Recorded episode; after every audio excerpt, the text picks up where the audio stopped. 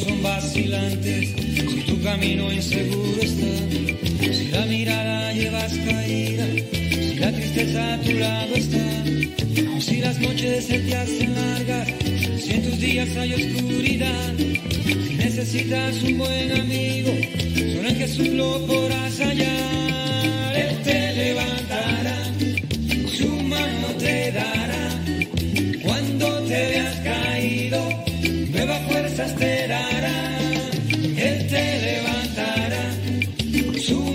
mano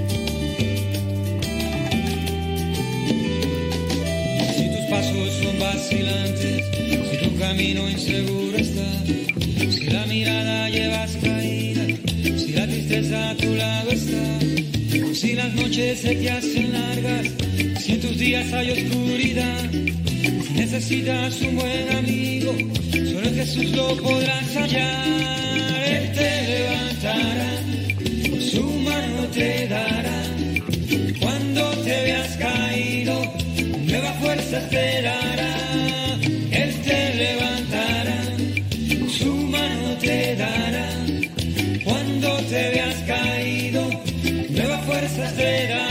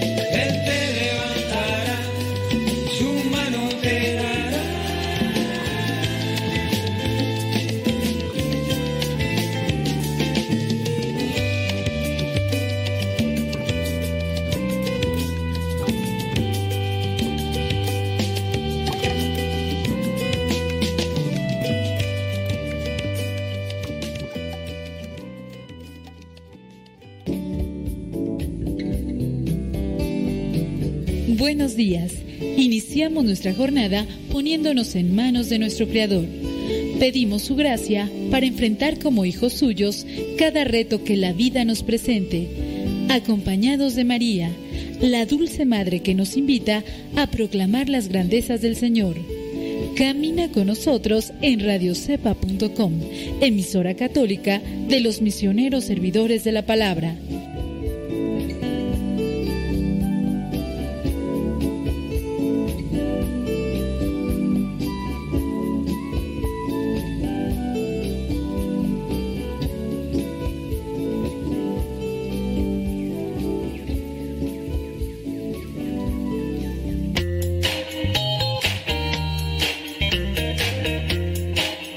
Recuerda que nuestros programas quedan grabados en el canal de YouTube. El canal se llama Modesto Radio. Ahora, que si tú trabajas en una estación de radio y quieres pasar estos programas, ponte en contacto con nosotros. Te los podemos mandar ya editados para que en medio de cada bloque pongas los mensajes que tú creas convenientes. Si trabajas en una estación de radio, ponte en contacto con nosotros y te mandamos los programas que nosotros realizamos. Y si tú quieres escuchar programas pasados, entra al canal Modesto Radio. Modesto Radio en YouTube y ahí podrás escuchar los programas pasados.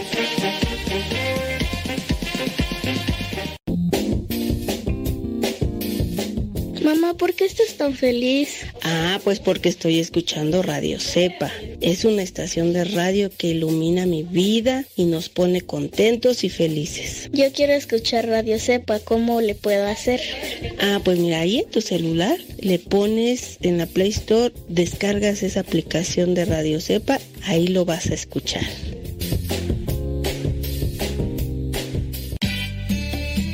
Tío Modesto, es que me gusta escuchar mucho Nano Sepa.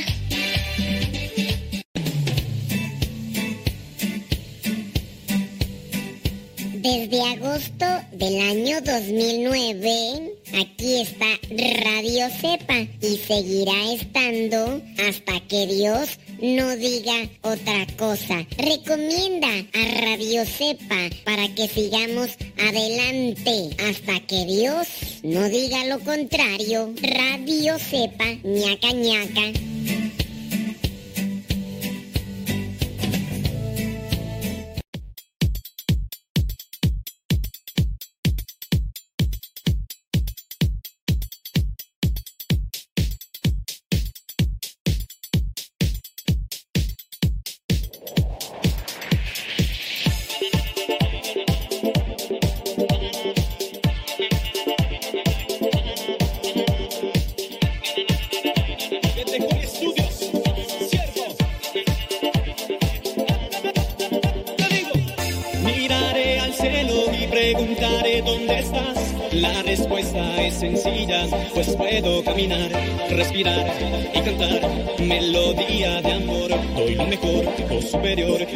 Que viva siempre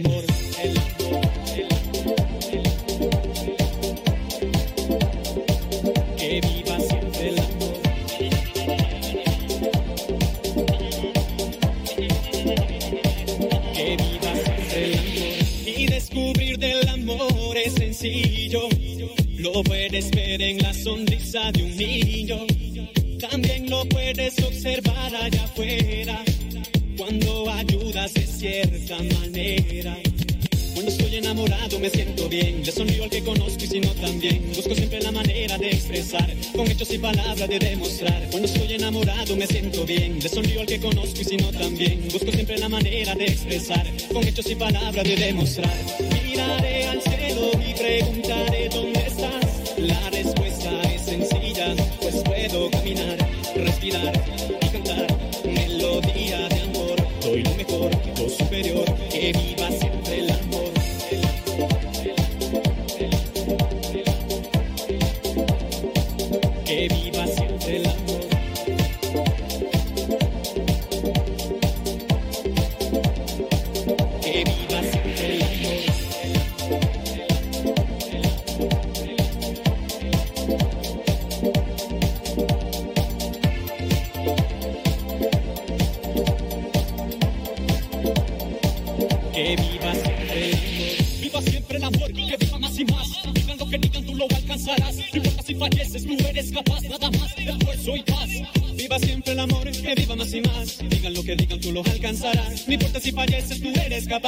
más, esfuerzo y paz. Cuando estoy enamorado me siento bien. Le sonrío al que conozco y si no también. Busco siempre la manera de expresar. Con hechos y palabras de demostrar. Y descubrir del amor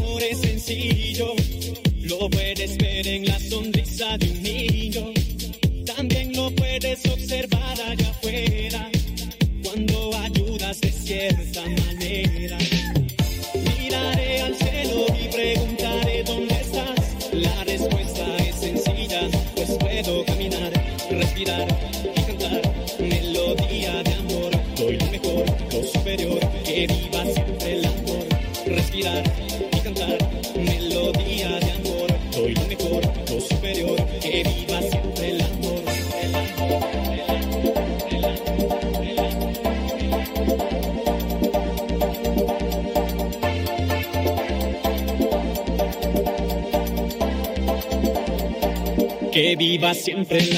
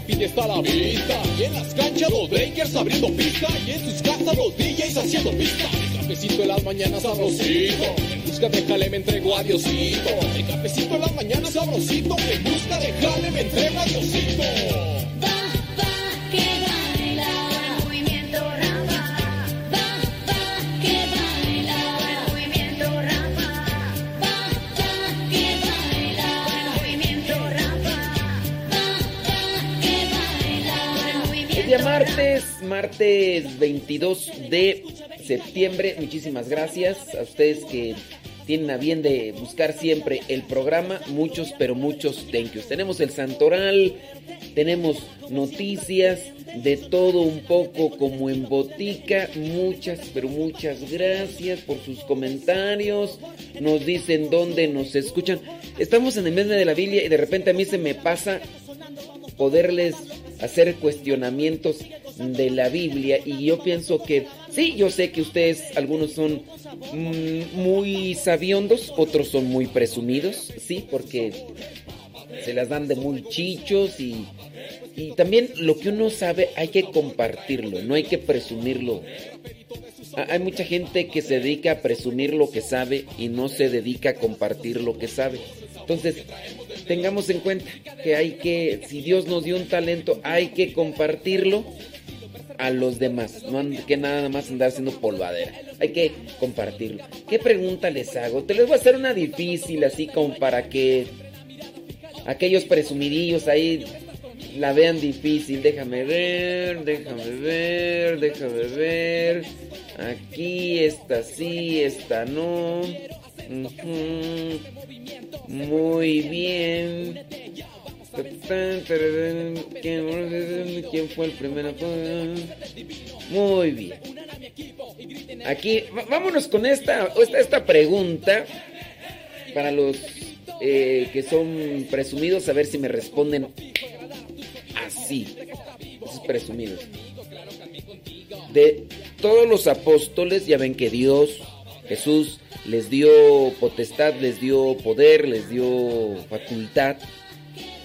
Es una facultad que Dios da. No todos los apóstoles pudieron caminar sobre las aguas y no es que se haya aparecido por ahí algún apóstol que diga, ah, yo voy a invocar el Espíritu Santo y invocando el Espíritu Santo voy a poder caminar por el agua. No. Hasta que no le dio la facultad Jesús a Pedro, en su caso, de poder caminar. De entre todos los apóstoles, incluyendo Pablo, que dice que es como un aborto, pero que es, igual un apóstol. De entre todos los apóstoles, la pregunta es, de, de entre todos, ¿quién fue el primero en resucitar a una persona? Tenga presente, tenga presente que la palabra resucitar refiere regresar o volver a la vida, ¿eh? Hay una resurrección gloriosa, que es la de Jesús. De esa resurrección no. En el caso del resucitar, eh, Jesús resucitó. ¿A cuántas personas resucitó Jesús? ¿Sabes tú a cuántas personas resucitó Jesús? Aparte de Lázaro, que podría ser el, el más conocido. ¿A cuántas personas resucitó Jesús? Esa es una pregunta que te hago. Y la otra es, ¿a quién de los apóstoles, eh, a quién, quién fue el primero de los apóstoles que pudo resucitar? ¿Quién fue el primero de los apóstoles que pudo resucitar a una persona? No con su poder, obviamente, sino con el poder de Dios. ¿Cuál fue el primero de los apóstoles? Vamos a meter ahí también a Pablo. Vamos a meter a Pablo. ¿Quién fue el primero de los apóstoles que pudo resucitar a una persona? ¿Fue Andrés? ¿Fue Pedro? ¿Fue Juan? ¿O fue Pablo? ¿Quién de estos cuatro pudo resucitar primero a una persona? De- pero de hecho presento estos cuatro. Podría presentar, presentar los doce, ¿no? Pero de entre los doce y de Pablo escojo estos cuatro, ¿no? Pero obviamente estoy hablando en general. A ver si no los confundo más, ¿verdad? Pero sí, los que ya saben, ya saben, ¿no? ¿Quién fue el primero que resucitó? Y, quiero que me des la cita bíblica, ¿eh? No, no, nada más. Ah, pues sí, pues sí. Tú podrías decir, ay, fulano, sultano. A ver la cita bíblica. Y compruébame lo que fue el primero. A ver si no había otro antes. Ah, digo, pues si vamos a dar pasos que sean seguros. A ir caminando nada más a Tin Marín de Dopingüe, Cucaramácara, Títere fue. Yo no fui, fue Tete, pégale, pégale, que este mito fue. No, no, no. Pues si vamos a, si vamos a decir algo, que sea con fundamento. De entre los apóstoles tenían poder, unos sobresalen más que otros, hablando de Juan, hablando de Andrés, hablando de Pedro, hablando en este caso de Pablo, que fue elegido por Cristo de una manera extraordinaria, diferente a la de los otros. Pero dentro de estos cuatro, Juan, Andrés, Pedro y Pablo, ¿quién fue el primero en resucitar a una persona? ¿Quién fue el primero? Pero da- dame cita bíblica. Da- da- a ver, Adaías, dame cita bíblica. Porque si nada más estás diciendo ahí que, que así nada más aventando así, no, dame cita bíblica. Si, si, si, si la sabes, la sabes. Si la sabes, la sabes. Si no, no, si no, no nada más estén ahí con que a Chichita la bolsearon. ¿Ok, Adaías? Porque Adaías bueno para lanzar. Como el, ¿cuándo fue tú? Ayer, ni me acuerdo si fue el, ayer viernes, que, que di las tres opciones. Pues si no fue Pedro, fue Juan. Y si no fue Juan, fue Santiago. Y si no, pues, no, pues Ahí está. Oiga, vámonos ahorita con las noticias y ahorita también pasamos al Santoral. El día de hoy la iglesia tiene presente a Santa Iraídes, Virgen y Mártir y otros más. Bueno, oiga, pues que estaban entrevistando al señor Jen Cabiesel.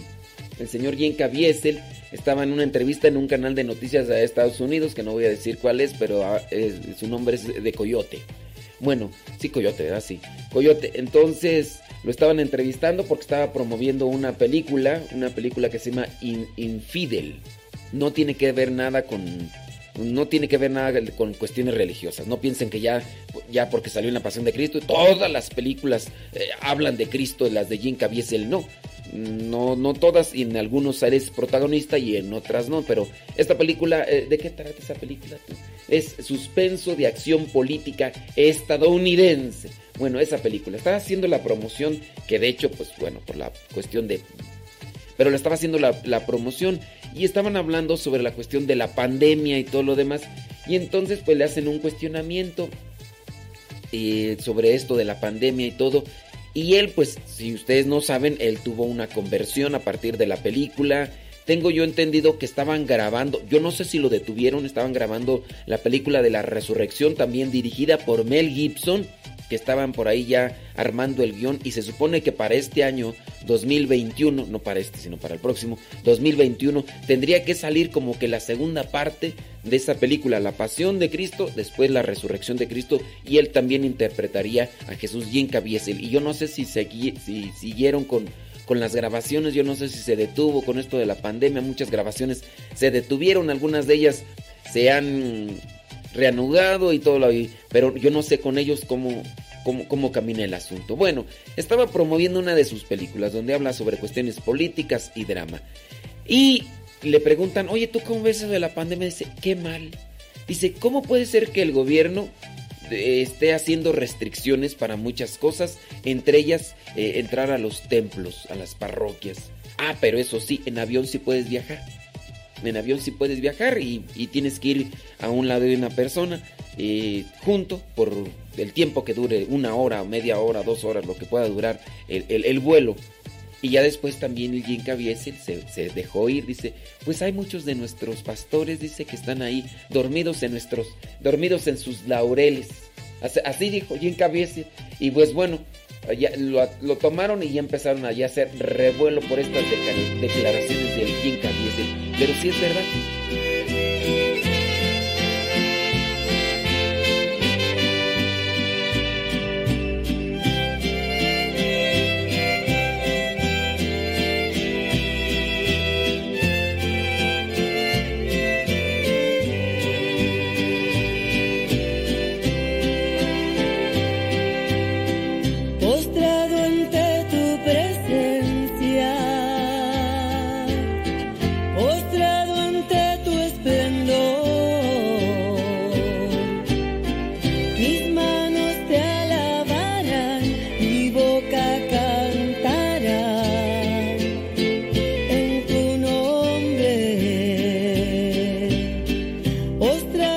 Muchos empiezan a decir ahí que, la respuesta a la, trivia empiezan a decir que con sutano, mengano, perengano, no, de cita bíblica. Cita bíblica. Saludos a everybody in your home para que no se sientan porque que sa- saludos al perro, al perico, al niño, a la niña, al abuelito, al que ya murió, al que ya ni las cenizas quedan y no llega. De repente ahí hay una saludadera y hasta el vecino que ni nos escucha y a la abuelita que, no, no trae el aparato puesto, el del oído. ¿Qué eso, Dios mío? Déjame ver acá en los comentarios. Ahí está la trivia. Vamos a ver a ver si es cierto que, que muy, muy chichos, muy sácale punta y todo. De estos cuatro apóstoles, también mencionando a, a Pablo, ¿quién fue el primero que resucitó? A ver. Saludos a everybody in your home. Ándele pues. A ver. Vamos a ver si Carmen le atinó. ¿Le atinaría Carmen? Ton, ton, ton. Sí. mm, Bueno. No, no, no voy a decir si sí o no, porque si no, después empieza una copiadera ahí. Y ya los demás andan ahí presumiendo con sombrero ajeno. No voy a decir quién sí le atinó porque ahí andan. Ya ves, ya no, no falta quien. em- ¡Ay! Ya esta. Yo, yo la encontré primero. Yo la encontré primero. Pura mentira. Pura mentira. Pura. No, no, no, no, no puede. Sí, acá están ya. No, hombre, pero buenos para aventar pajuelazos ahí. ¡Sas, sas, sas! Dice, oremos por la salud de toda la familia y del mundo entero. Oremos por todo el mundo. Oiga, ¿será válido así como decir, vamos a orar por el mundo entero? O sea, pienso yo, digo, e- e- es como que válido así como que amemos a todos, amemos a todos, a todos. Oremos por todo el mundo, por todo el mundo, por todos vamos a orar por todos. No, no, no será así como que más chido que digamos eh, eh, así por, por fulano, sutano, mangano, ¿no? Digo, digo, pienso yo.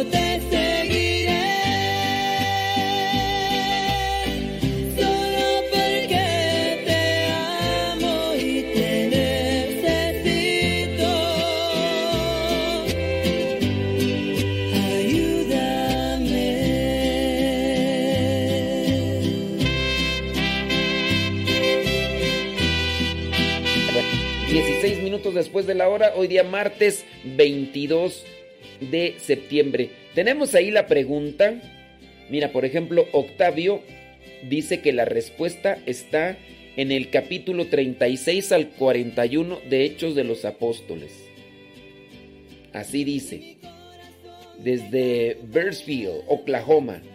Octavio dice que la respuesta a la, a la tri- a la trivia está en los Hechos de los Apóstoles, capítulo 36 al 41. Sí tendrá 41 capítulos los Hechos de los Apóstoles.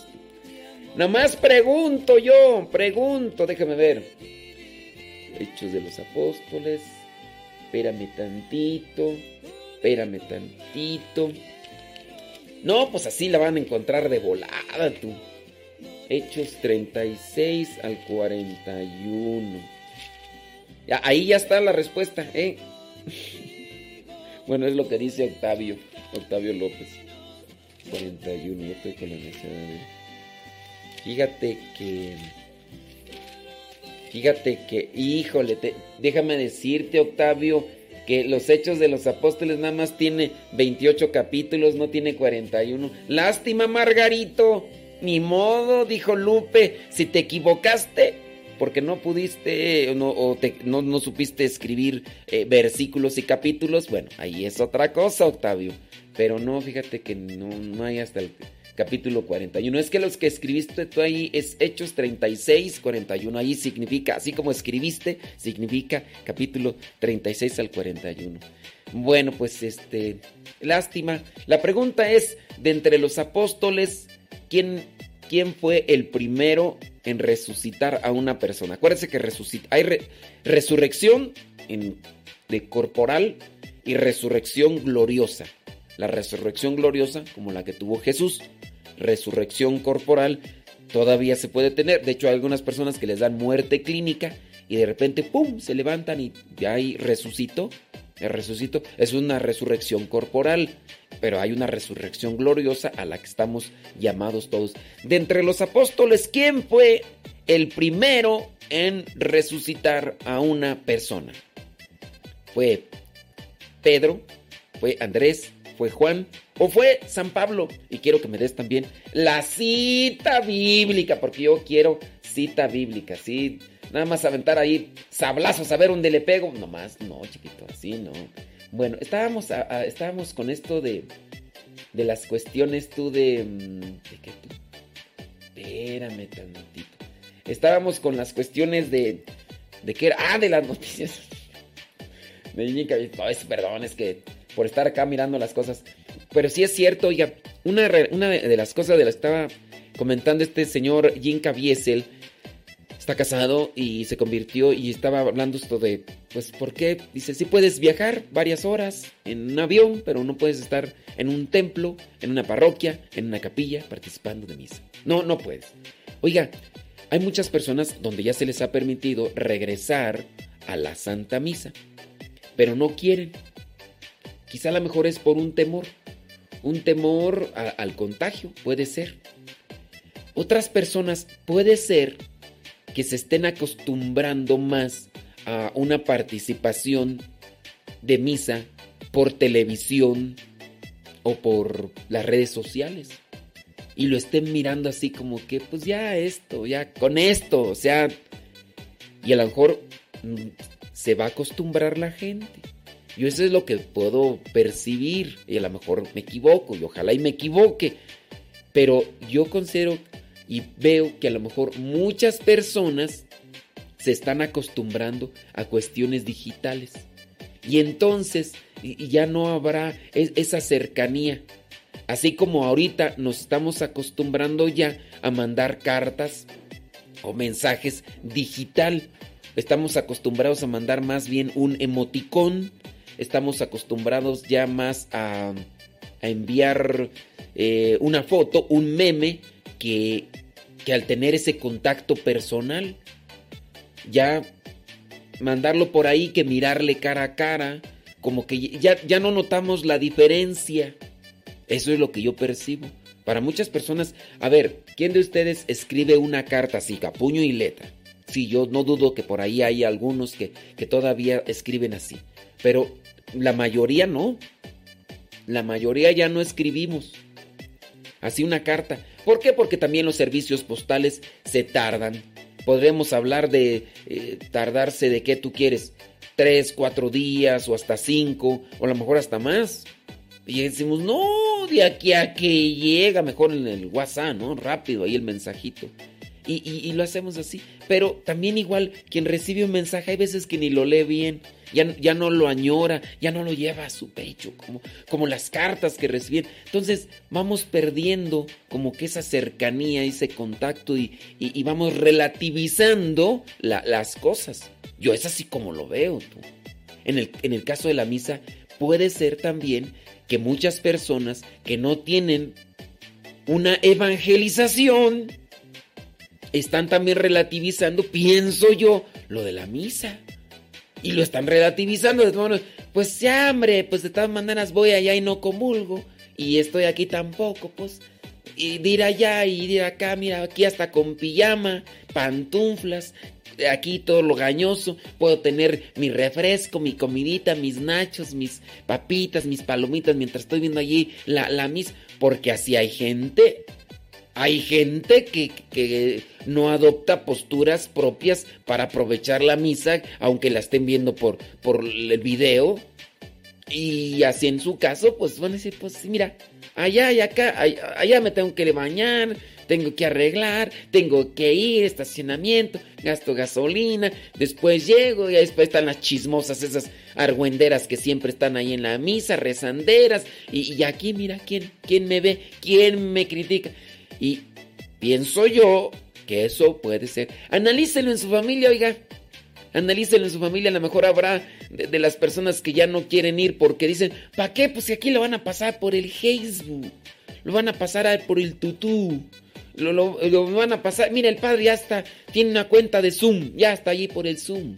Ya ahí todo. Ya hasta podemos co- comadrear ahí. ¡Comadre! ¿Cómo está, comadre? Ya está la comadre ahí. Aparece ahí en el Zoom. Mira. ¡Ay, hola, comadre! ¿Cómo está? Así, lo mismo que hacen allá adentro. En el templo muchos que llegan y parecen candidatos eh, en promoción electoral. Sí, sí, sí, sí, así tú. Candidatos ahí en, campaña electoral ahí. Comadre, ya, ya llegué, comadre. Y, y el padre ya está inició. Vamos a iniciar la misa en el nombre del Padre, del Hijo y del... Ya ves que la mayoría de padrecitos así hacen. En nombre del Padre, y del Hijo y del Espíritu Santo. Y entra aquella y ella como candidata. Comadre, Olis. Hola, mija, ¿cómo estás? Hola. Y, y ya empezó la misa. Y, y- y también igual, así en el Zoom. Me ha tocado ver. Me ha tocado. Entonces se relativiza. ¿No, ¿No será eso tú? Analiza, analiza. Trata de cuidar. ¿Será que tú estás también como que desvalorizando, desacreditando la, la- la Santa Misa? ¿No será? Pienso yo. ¿Será que Dios quiera y pronto suceda? Que ya en un futuro digan, ¿sabes qué? El, ese virus ya, chupó faro porque ya llegó la vacuna. Ahora sí ya. Dios quiere llegue pronto. Que yo lo veo difícil, eh, y no soy pesimista, pero yo lo veo difícil. Que llegue pronto. Ya dicen aquí y allá, mira. Ahorita puro ahí queriendo ganar también protagonismo en las cuestiones estos de los, de los políticos. Pero, ¿será? Yo digo, no. ¿Va a tardar esto? Sí, de hecho, sin duda va a venir una crisis económica en un futuro. Ahorita medio estamos aguantando, pero vas a ver, va a venir el rebote como aquellos que se ponen a dieta y de repente muy, muy delgaditos, muy delgaditos y se descuidan un tantito y ¡pum! Ahí está el botonazo. La alarma me enloquece, una bomba va a estallar. Tengo mucha hambre, quiero desayunar. Estoy ya retrasado, me tengo que marchar. El bus está que explota, quiere reventar. Llego retrasado, me comienzan a apuntar. Mi jefe se enoja, me amenaza con echar. ¿Qué puede ser peor? ¿Qué puede ser fatal? El día recién comienza y todo me sale mal. Pero mi sonrisa no la podrán borrar. mi sonrisa no la podrán quitar. Porque yo me río, yo sonrío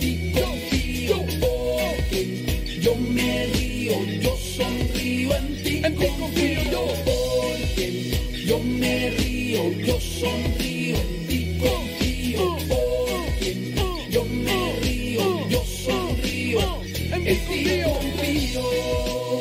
Pues así pasa cuando sucede. ¿Usted cómo ve eso de. Eso de, de lo de la, de la misa? ¿Seré que estoy exagerando? Tú? Puede ser. Puede ser. Así es. Muchísimas gracias. Oiga, por cierto, ya le dio compartir.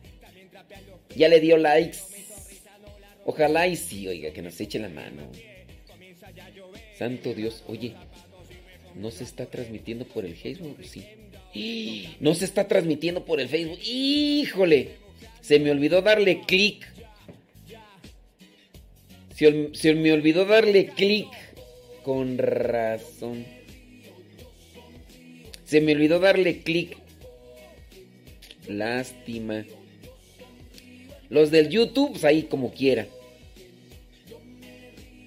Pero los de los del Facebook, pues lástima Margarito, pues sí se me olvidó darle clic, es que tengo que darle aquí, tengo que darle allá, de tingo al tango.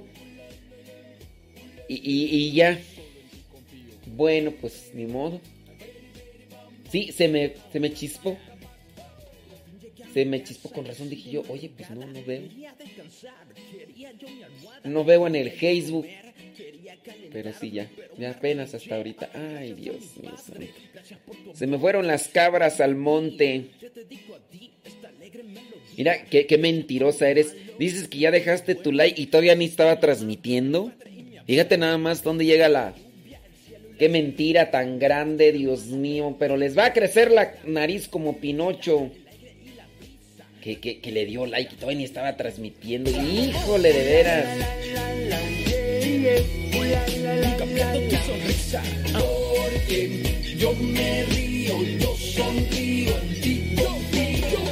Sí, pero di- dicen que yo andaba dormido. Pero fíjate, o sea, dice, dice que ya le dio like.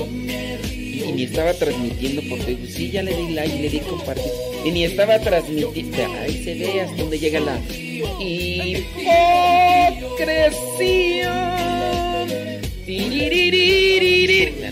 No, ya, como siempre le vas a querer arreglar. Como siempre le vas a querer arreglar. O sea, ¿quién te gana? Y de lo malo. Ni Dios te gana. Ni Dios. No, hombre, Dios. Dios guarde la hora. Ni Dios te gana a ti.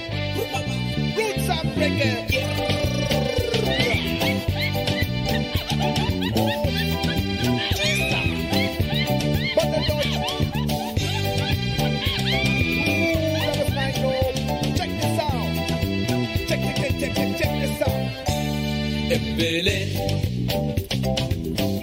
una estrella en Belén, Una estrella en Belén, una estrella en Belén. un milagro en Belén, un niño en Belén, un niño en Belén. en Belén, una estrella en Belén,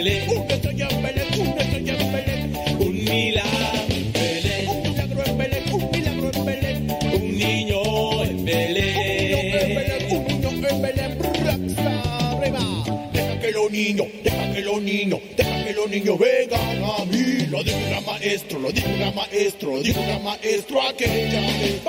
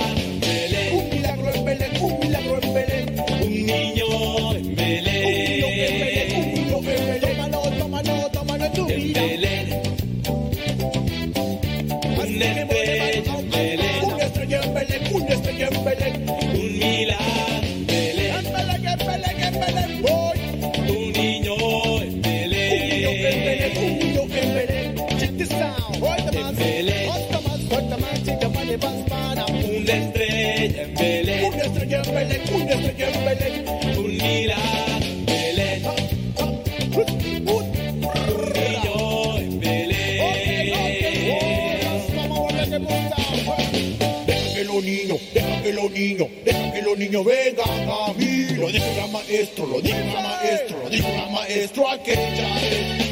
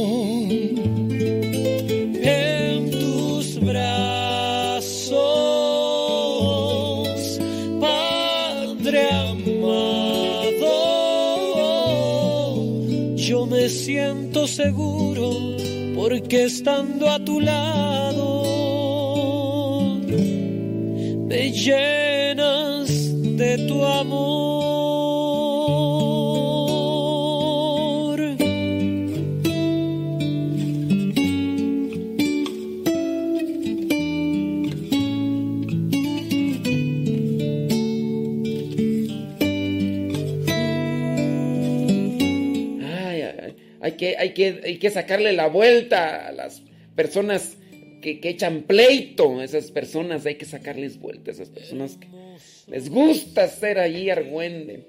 Oiga, ¿en qué estábamos tú? ¿En qué estabas? Sí. Sí, ándele pues. Eh, ¿en, qué, ¿En qué estábamos tú? Vaticano.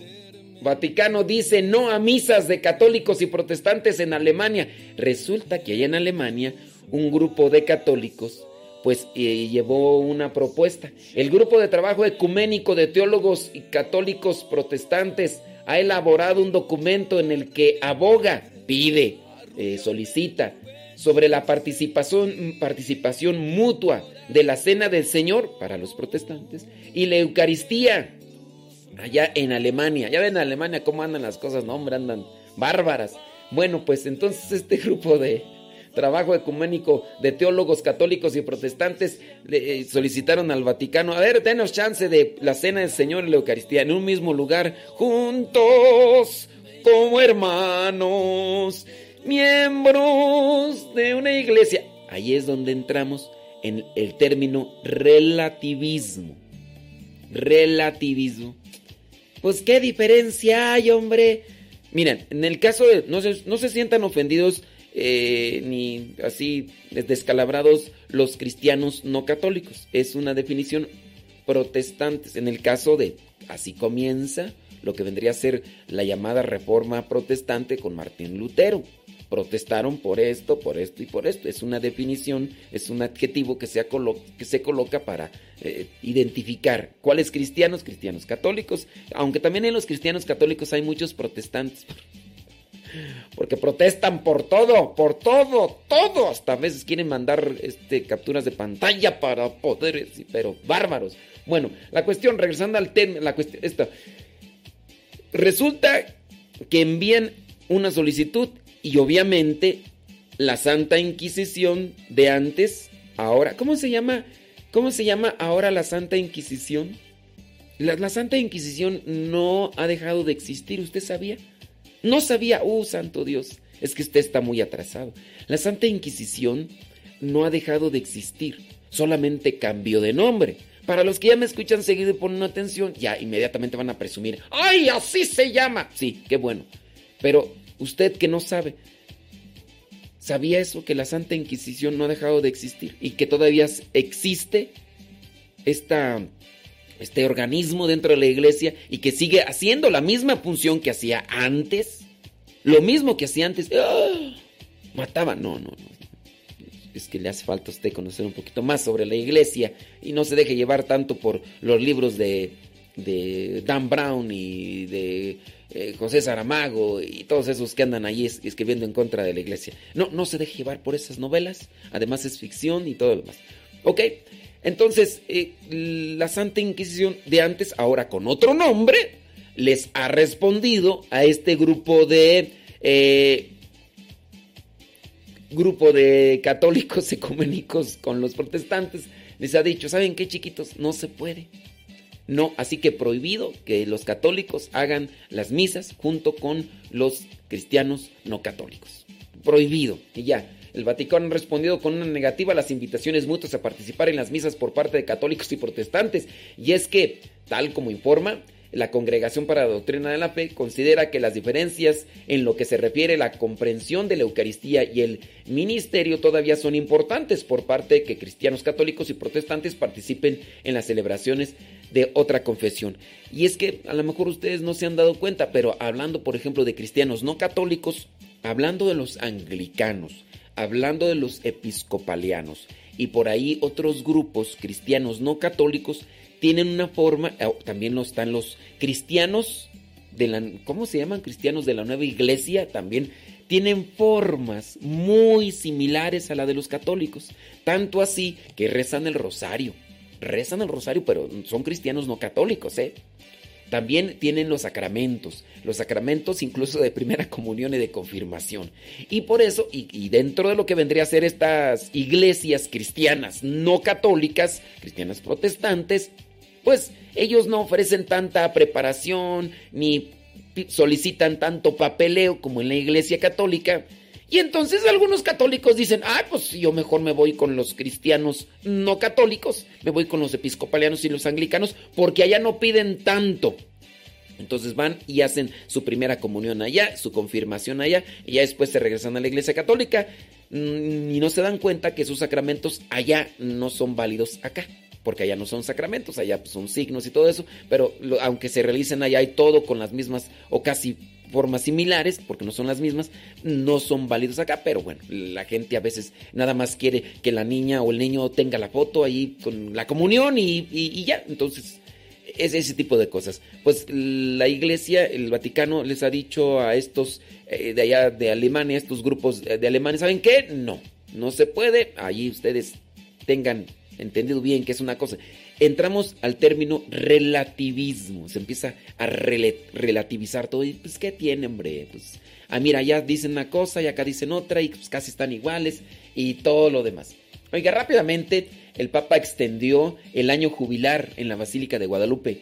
El Papa Francisco decidió extender hasta el 12 de octubre del 2021 el año jubilar por el 125 aniversario, aniversario, de la coronación de la imagen original de Nuestra Señora de Guadalupe, durante el cual los fieles pueden obtener indulgencia. Ya se iba a terminar este 12 de octubre y el Papa dijo, no, un año más vamos a dar para que las personas, aquellas que quieran ganar indulgencia, pues vayan todavía allá a la basílica. Así que hasta el 12 de octubre del próximo año 2021 todavía hay. Ojalá y que pues, algunos tienen la posibilidad de viajar, porque sí se puede viajar a México y pueden ya también participar de las misas ahí en la basílica, aunque con una reducción eh, puedan también ganar indulgencia. Si no sabe qué es indulgencia, bueno, mándenme un mensajito y ahorita regresando en la pausa les comentamos bien. Todo lo que tengo que agradecer, pues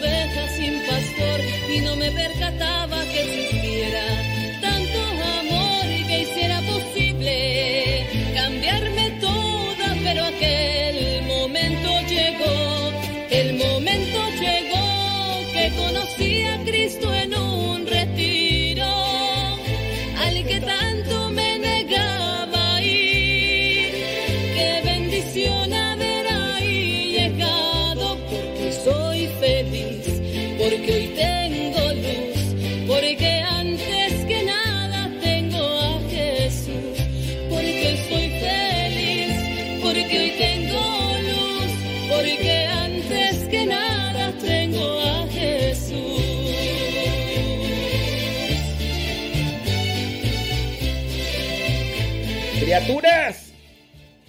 Ahí denle likes. Denle compartir.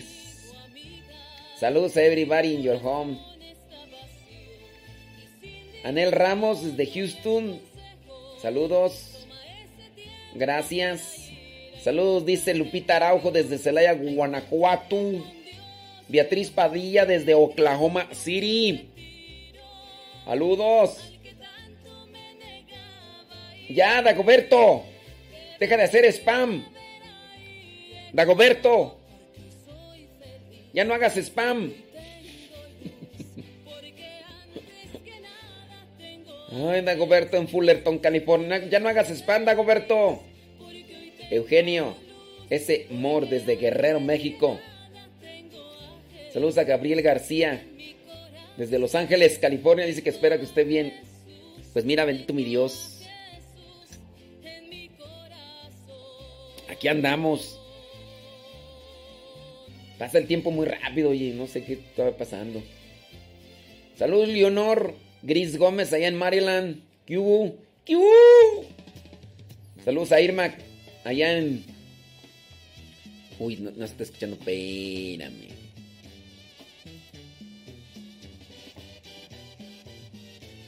Saludos, dice eh, Irma Carreño, allá en Whitting, Indiana.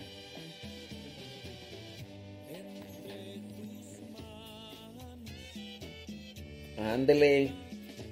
Pérez Vivi. Allá en Dolores Hidalgo, México. Alejandra Cortés allá en Coan, Michigan. Y, siguen bastos. Dicen, sí está en Facebook. Ahorita, pero no estaba en Facebook. No estaba transmitiendo en Facebook, criaturas. Ay, Dios, Santo Todopoderoso. para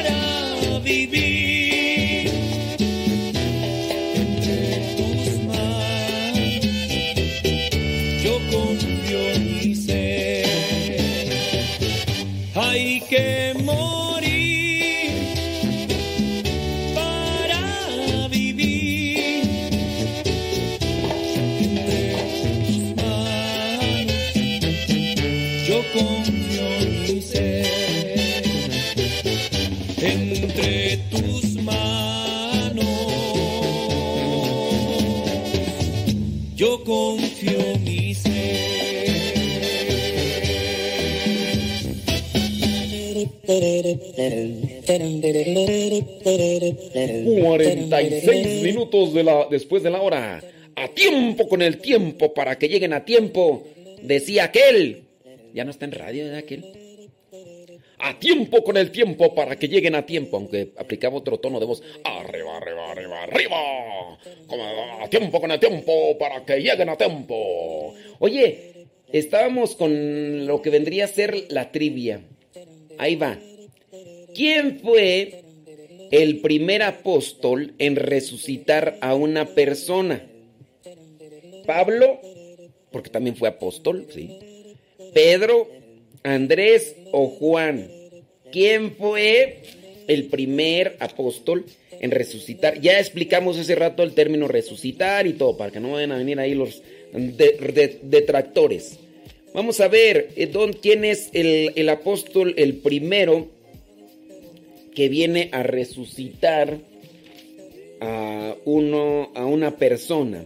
Hechos de los Apóstoles, capítulo 9, versículos 36 en adelante. Por aquel tiempo había en la ciudad de Jope un creyente llamado, eh, una creyente llamada Tabitá, que en griego dice, pero tú, bueno, dice una persona, no dije un nombre, ¿verdad? Una persona.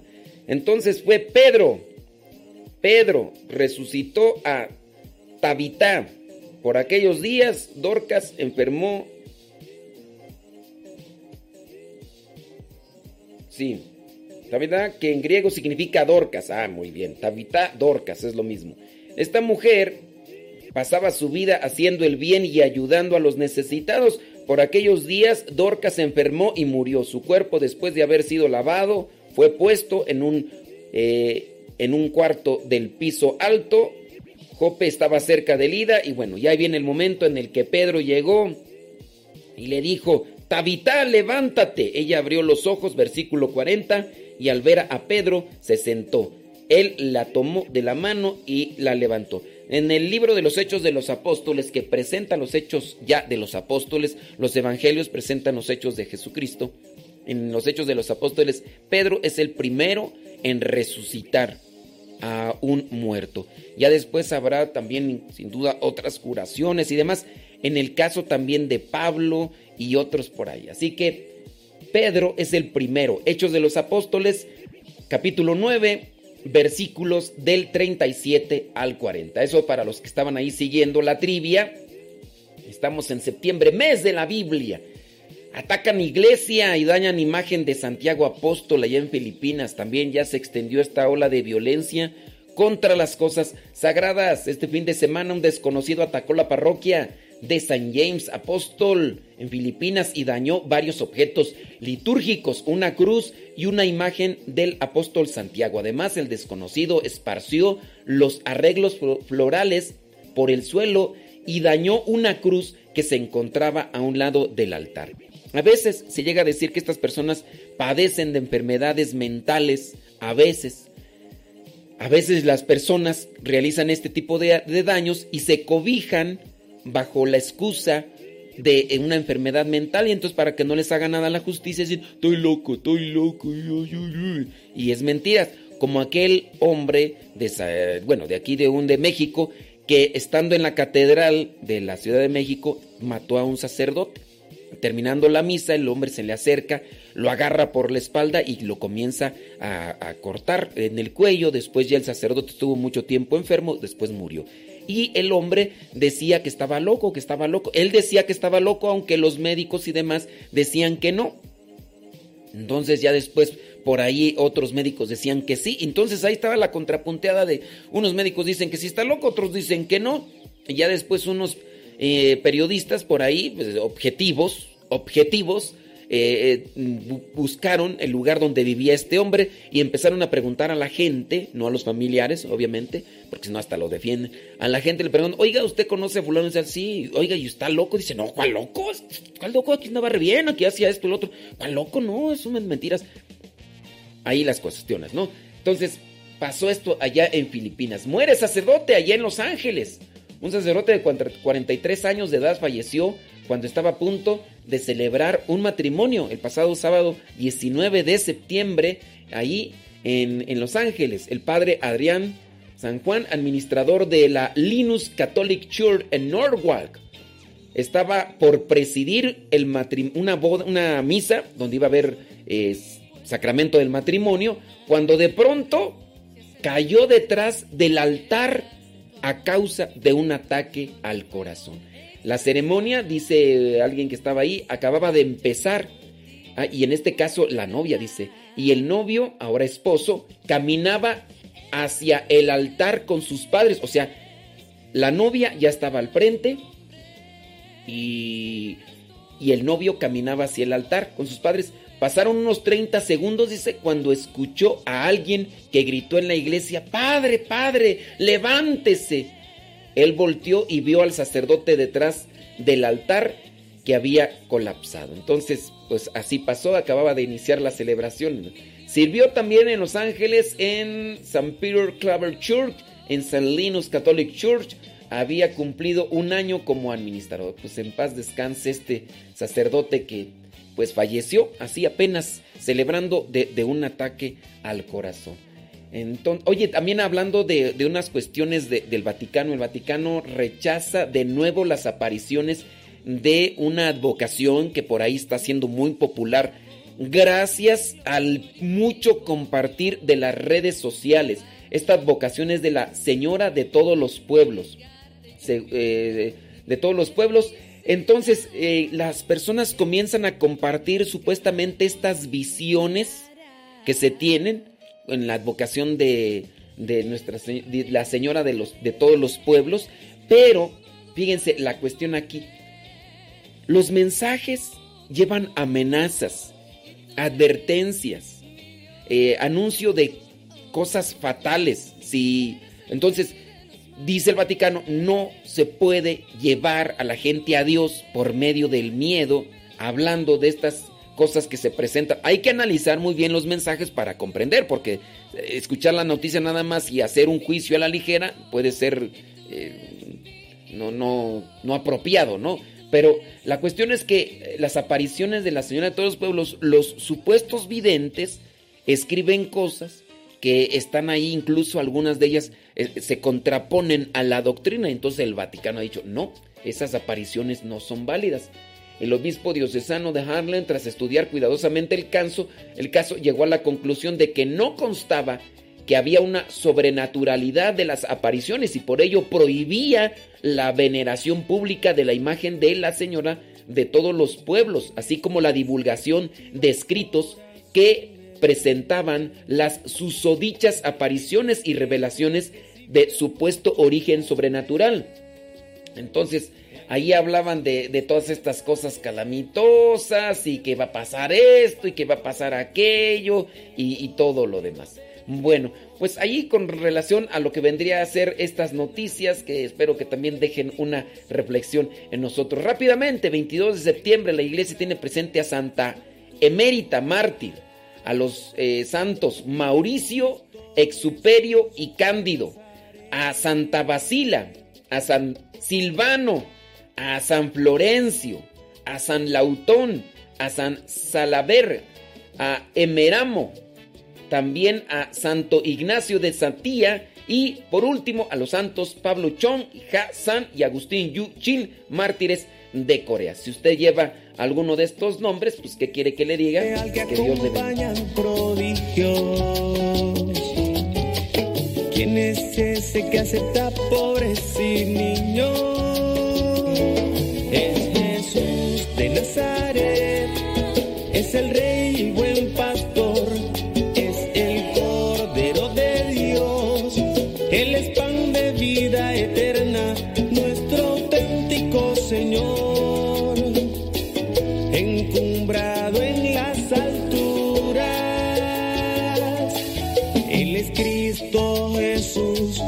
Nazaret.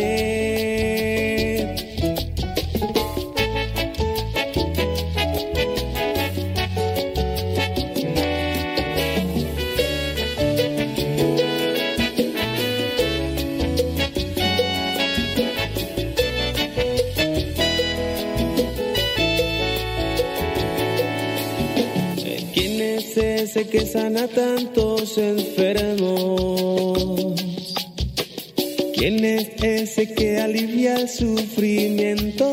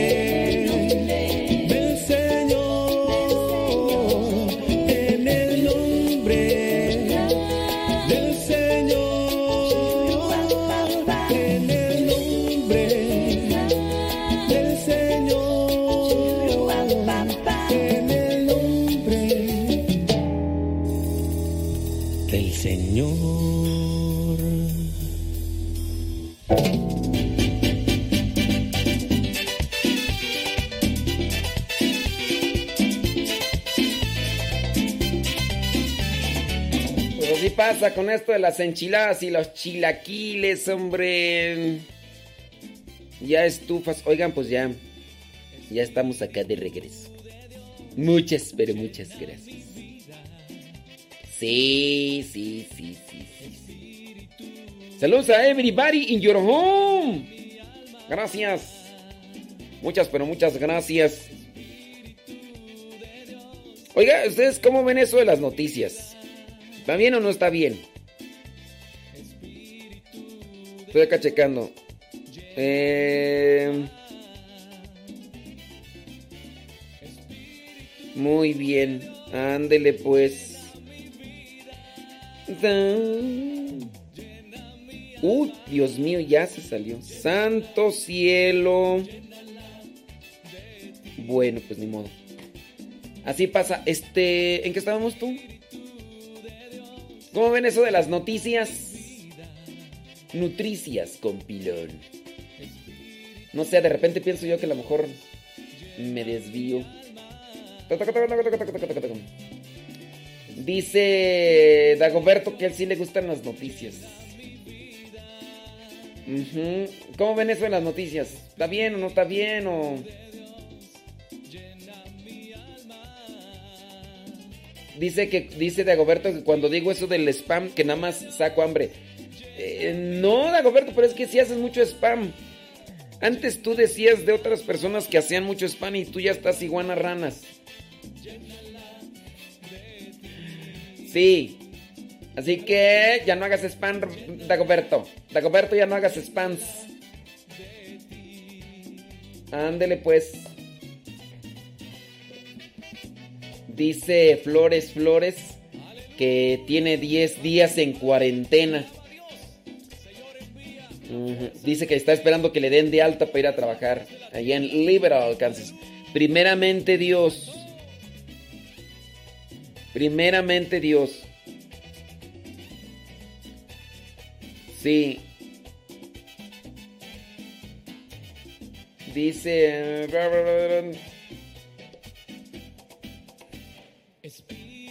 Fíjate por acá, yo les pregunto, ¿cómo ven esto de las noticias? ¿Está bien?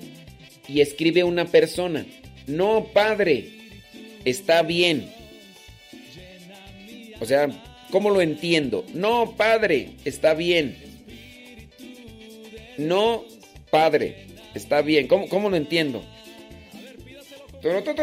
Están bien eso de las noticias y dice esta persona, no padre, está bien. Si se han fijado que a veces nosotros decimos así. Y entonces confundimos.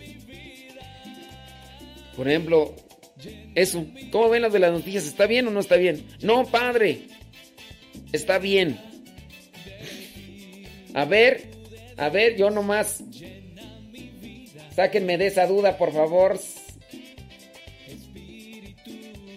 Que si conocí el spam, este, lo miré. No, nunca lo comí porque no. Ey, déjame ver, déjame ver. Yesenia, dice que no las quite. Pues que estoy checando yo acá, Yesenia. Saludos, Yesenia Flores. Oye, por cierto, la última noticia que ya no alcancé a compartir porque pues ya ves el tiempo pasa y no te puedo olvidar. En... Pues que resulta que eh, allá en donde fue tú, en España, se eh, dedicaron a, a, buscar los restos de San Vicente Mártir. Vicente Mártir murió en el año 303. Y dicen que había sido allí enterrado en una parte allí en España. Empezaron allí a investigar. Entonces concluyeron las excavaciones sin encontrar los restos de San Vicente Mártir. Lo más probable es que fueran trasladados a Francia durante la dominación islámica de la península. Fue enterrado en la roqueta donde fue construida sobre su tumba una pequeña iglesia y junto a ella un monasterio, edificios. San Vicente es uno de los tres grandes diáconos que dieron su vida por Cristo, junto con Lorenzo. Eh, Lorenzo es otro de los diáconos mártires que sobresale mucho porque San Lorenzo, diácono, fue el que estaba ahí colocado ahí en la parrilla y que cuando ya estaba medio ahí le dijo al verdugo, hey, ya volteame porque ya me hace bien del otro lado ahora que me volteame el otro. Entonces así sarcástico el, eh, diácono santo eh, Lorenzo. Y, y, por eso. Pero también Vicente es otro de los diáconos mártires. Entonces ahí andaban buscando y pues no. no, no. Su cuerpo, dicen que los, los cuerpos de estos tres diáconos era eh, Vicente, era Lorenzo y, y Esteban. Eran tres diáconos. En el año 303 no es el mismo Esteban de los Hechos de los Apóstoles, no. Este es otro Esteban. Dicen que sus cuerpos uh, fueron desgarrados con uñas metálicas mientras los torturaban. El juez los intimaba al mártir a la adjuración. Vicente rechazaba indignado tales ofrecimientos. Eh, desconcertado y humillado ante aquella actitud le ofrece el perdón si le entrega los libros sagrados, pero la valentía del mártir es inexpugnable. Exasperado, de nuevo el prefecto mandó aplicarle el supremo tormento, colocarlo sobre un lecho de hierro incandescente. Nada puede quebrantar la fortaleza del mártir que, recordando a su paisano Lorenzo, sufre el tormento sin quejarse y bromeando entre, entre las llamas, los dos. Lo arrojan entonces, después de que lo pusieron ahí en la, en la parrilla, lo arrojan entonces a un calabozo siniestro, oscuro y fétido. Un lugar más negro que las mismas tinieblas, dice Prudencio. Luego presenta el poeta un coro de ángeles que vienen a consolar al mártir Vicente. Iluminan el, el lugar, cubren el suelo de flores y alegran las tinieblas con sus armonías. Hasta el carcelero conmovido se convierte y confiesa a Cristo, imagínate. Daciano manda curar al mártir para someterlo de nuevo a tormentos. O sea, fíjense este de- desgraciado. que dijo? Lo voy a curar, pero para molarlo más. Entonces ya llevan y curan a Vicente para nuevamente torturarlo. Los cristianos se prestan a curarlo, pero apenas colocado eh, en mullido el hecho, queda defraudado el tirano, pues el espíritu vencedor de Vicente ya vuela a la presencia de Dios. Era el mes de enero del año 304 de San Vicente y por allá estaban los restos, estos estaban queriendo encontrarlos, donde se vea, eh, se edificó una iglesia a San Vicente Mártir y pues, pues no, no los, no los encontraron, murieron allá en el año 303. Sin duda, pues testimonios ahí que nos pueden dar una referencia. Dice... A ver, entonces acá dice, ¿no será San Lorenzo su, uh, su santo patrono? ¿Por qué tú? ¿Por qué tú? ¿Por lo prieto que ya me quemé o qué? Dice, ah, no sabía que no estaba aprobado la señora de los pueblos. Pues bueno, ya lo escucharon aquí en Al que madruga. Eh. Miren, es que a mí, por ejemplo, mm, me han confrontado. Hay una señora que, ay Dios mío, de veras, yo nomás digo, ay Señor, dame paciencia. Les voy a platicar. Hay una señora de Houston que ah, como me manda fotos y fotos y fotos. Es la señora, ¿eh? Y supuestamente dice que hay un obispo allá en Houston. Ella dice, yo no lo he comprobado. Ella dice que un obispo allá en Houston que sí aprueba la devoción del folleto de la preciosa sangre de Cristo de el, el nigeriano Bernabé Nyong.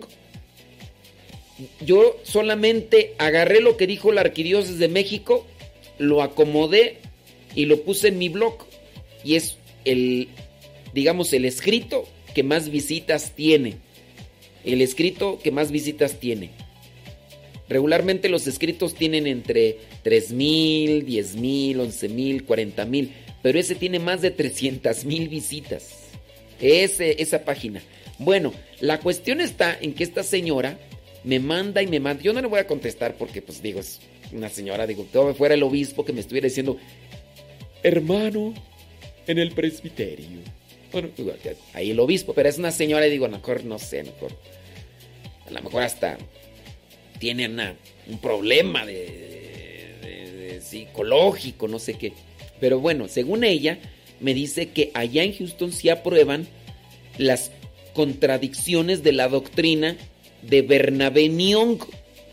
Porque son contradicciones. Son contradicciones a la doctrina. Entonces, lo que yo lo que presento ahí fue lo único que dijo la arquidiócesis. Y yo les digo, es que la devoción de la preciosa sangre de Cristo existe antes de que Bernabé Nyong escribiera su folleto. porque Bernabé Nión, nigeriano, dice que tiene revelaciones de parte de Dios, que Dios mismo le habla, que la Virgen le habla. E- Él es el predilecto de los santos y de Dios, ¿no? Y escribe cosas, cosas que son de estas, eh, eh, ¿cómo se les puede llamar? Catastróficas, cosas catastróficas. Anuncia ahí cosas catastróficas si uno no, no, no- no cambia, no se convierte. Así como en el, caso de la Señora de los Pueblos, que el Vaticano viene y dice, órale, aquí. En este caso es la Arquidiócesis de México, los representantes, la Arquidiócesis de México emite este documento.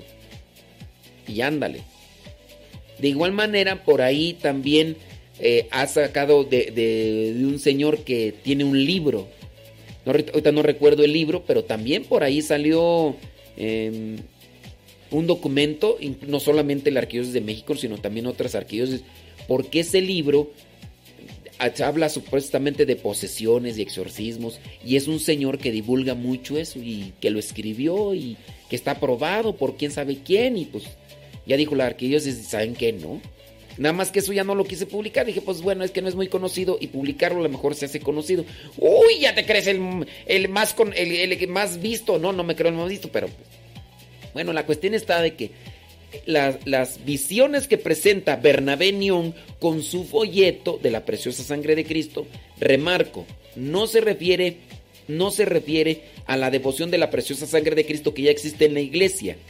Se refiere más bien a visiones que él tuvo. La devoción de la preciosa sangre de Cristo está aprobada por la iglesia desde hace ya muchísimos años. El Papa Juan, San Juan 23 incluso le dio gran divulgación y muchas cosas. Pero después sale este nigeriano que se siente tocado por Dios, y digo se siente tocado por Dios porque escribió cosas que son contrarias a la doctrina. Entonces, como ahí anuncia muchas cosas catastróficas, pues mucha gente se doblega ante el temor y empiezan ahí a rozar la coron- coronilla y digo, ¿mueve el amor o mueve el miedo? ¿Tú crees que sea correcto eh, mover? Muchas veces a nosotros nos movieron en la fe por miedo, diciéndonos, eh, te va a llevar el diablo, te vas a ir al infierno. Y uno lo hacía por miedo, no por amor. Y ya por eso de repente la gente crece y pues apenas ve la oportunidad, sale corriendo. Pues óyeme, toda atemorizada. ¿Crees tú que es conveniente acercar a las personas a Dios a través del miedo como lo hacen este tipo de visiones? Las consecuencias de nuestro distanciamiento de Dios son evidentes y uno las puede compartir. Mira, puede pasar esto y esto y esto, pero creo yo que tenemos que también mover el corazón de las personas a la misericordia. Digo yo, digo yo. Y bueno, esta señora de veras, ¡ups!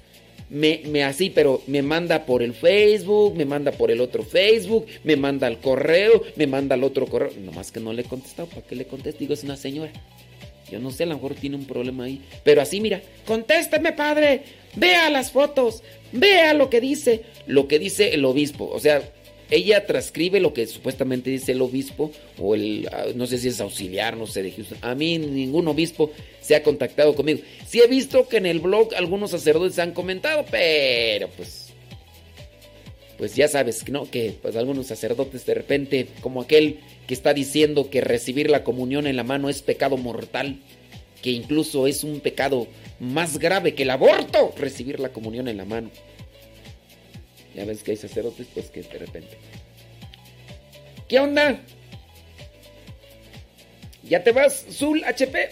¿A dónde vas? Que más valgas, decía ya el otro. Oiga, pues ahí estamos. Este, entonces, ¿qué es lo de las noticias? ¿Qué le seguimos o qué? Taratatán, déjame ver acá. Saludos, saludos a everybody. Saludos a everybody, a todos, a todos, porque ahí están que sus saludos Nercy Navarro, qué milagro. Welcome. Welcome Nercy Navarro. Vaya milagro.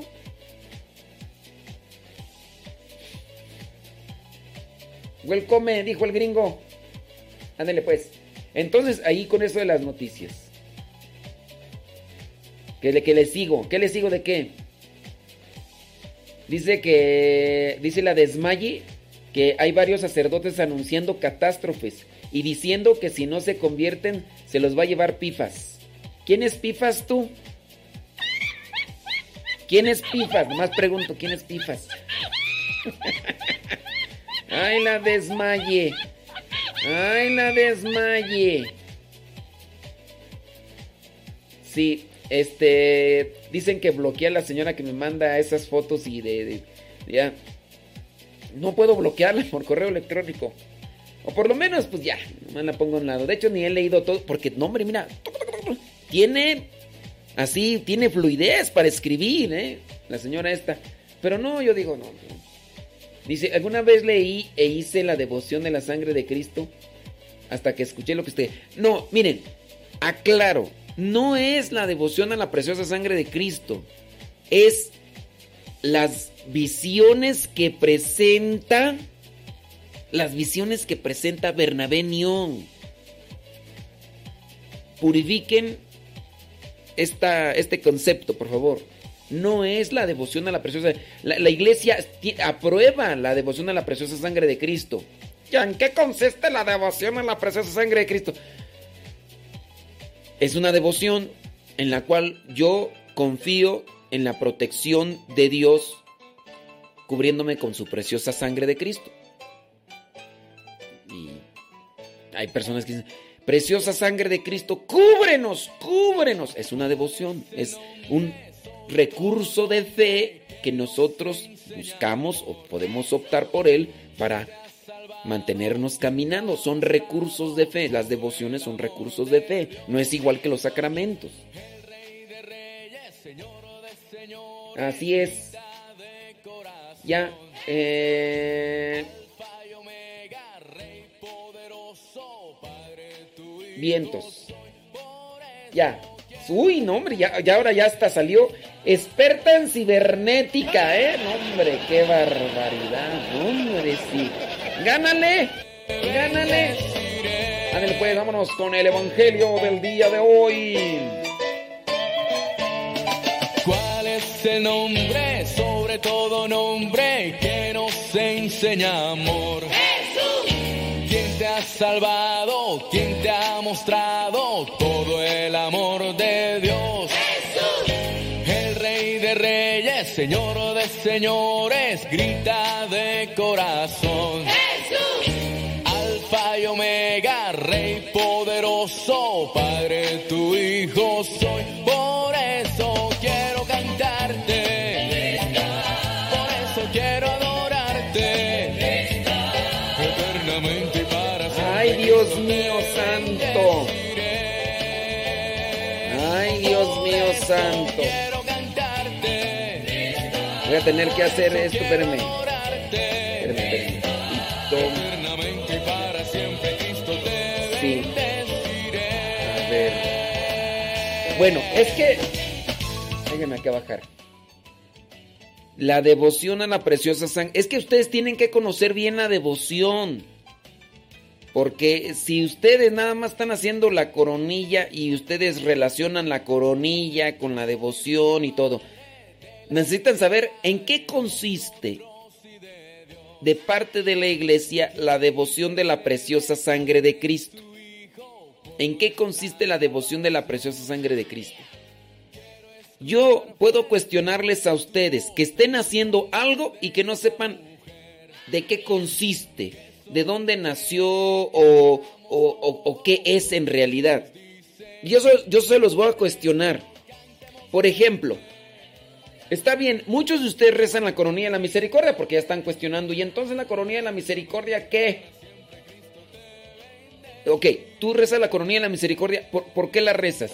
¿Ya te diste un tiempecito a analizar sobre lo que es, para qué es y de dónde viene y todo ese rollo? Porque si nada más la haces porque te han dicho, uy, no, hombre, esa oración era uf, milagrosísima. Yo diría, "Mm, no está bien. No está bien. Entonces, yo he aclarado el punto. La devoción a la preciosa sangre de Cristo está validada por la iglesia desde hace muchos años, muchos, pero muchos años. Lo que en el caso de la Arquidiócesis de México no valida son las visiones del folleto que escribió el nigeriano Bernabé Nión. Un folleto que se llama Preciosa Sangre de Cristo. Si tú no has visto ese folleto, si tú no sabes de qué te hablo, ya, olvídate de eso, ya tú, si quieres seguir solamente rezando, sigue rezando. Si no, date la tarea de investigar un poquito más sobre tu devoción para que no me estés haciendo cosas que, que no sabes ni por qué. ¿Por qué las estás haciendo? Porque todos las hacen. Todos las hacen. Entonces, como todas las hacen, yo también lo voy a hacer. Pero ¿sabes para qué es? Eh, eh, ¿En qué consiste? ¿Cuáles son las promesas? No sé, yo a mí ni me interesa, yo nomás quiero rezar porque todos lo hacen y ya. Yo digo, estás mal. El rosario, ¿por qué se reza el rosario? Porque Dios nos promete muchas cosas. Sí, pero ¿cuándo comenzó el rosario? Date cuenta más cosas. No, yo no quiero eso, tú. No, no. Cultívense, conozcan para que después no se me confundan. Entonces, la devoción de la preciosa sangre de Cristo está validada por la iglesia. Lo que en este caso la iglesia en México, la arquidiócesis de México, no valida es el folleto de Bernabé Niong. ¿Sabes cuál es ese folleto? Qué bueno. No, ese no está validado por la iglesia en México. ¿No sabes cuál es? Bueno, si estás con un folleto, trata de leer quién escribió ese folleto o a qué referencia tiene ese folleto. El folleto de Bernabé Niong tiene su nombre, Bernabé Niong. Y ya. Si no, pues sigue rezando tu coronilla de la misericordia. Si tú te apegas más a los escritos de Sor Faustina Kowalska, sigue rezando tu coronilla. Ya no te me alebrestes, no te me sulfures, ya. Pero sí conoce más sobre Sor Faustina, las promesas, porque igual también trata de leer su diario.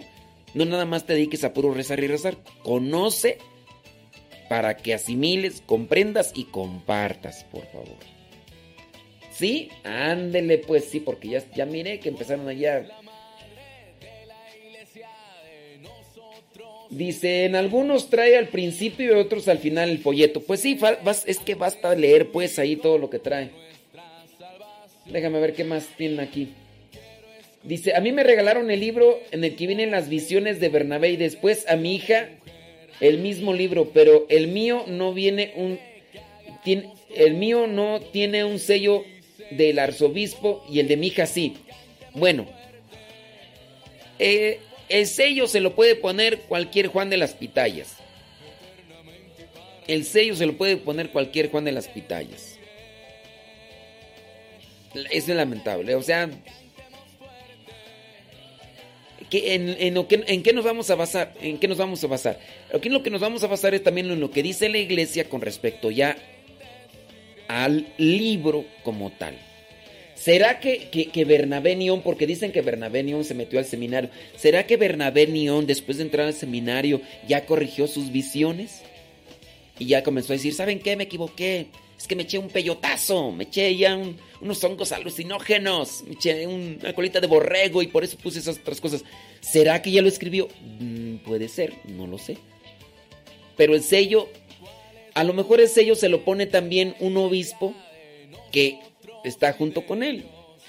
Y bueno, también hay que aceptarlo, digo, no todos los obispos, pero también hay obispos que de repente, pues, acuérdate de aquel obispo que también era nigeriano, no. No me acuerdo. Eh, este obispo, déjame, ahorita mismo te voy a decir qué obispo, que incluso se casó después con una coreana, él no deja de ser obispo, dice, pero este obispo escribió libros, se arrepintió y después regresó y hay obispos pues que también por ahí, algunos, ¿verdad? Por eso hay que, ¿cómo se llama este obispo? Ya no está aquí la nota de este obispo que... ¿Cómo se llamaba? No me acuerdo. No me acuerdo.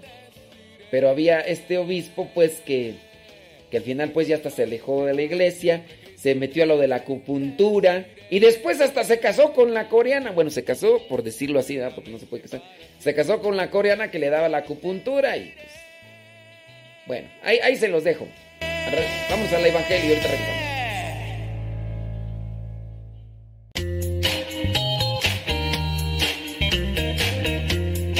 Recuerda que nuestros programas quedan grabados en el canal de YouTube. El canal se llama Modesto Radio. Ahora, que si tú trabajas en una estación de radio y quieres pasar estos programas, ponte en contacto con nosotros. Te los podemos mandar ya editados para que en medio de cada bloque pongas los mensajes que tú creas convenientes. Si trabajas en una estación de radio, ponte en contacto con nosotros y te mandamos los programas que nosotros realizamos. Y si tú quieres escuchar programas pasados, entra al canal Modesto Radio. Modesto Radio en YouTube y ahí podrás escuchar los programas pasados.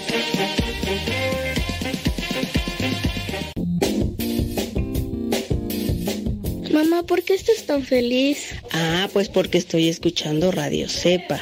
Es una estación de radio que ilumina mi vida y nos pone contentos y felices. Yo quiero escuchar Radio Cepa, ¿cómo le puedo hacer? Ah, pues mira, ahí en tu celular le pones en la Play Store, descargas esa aplicación de Radio Cepa, ahí lo vas a escuchar.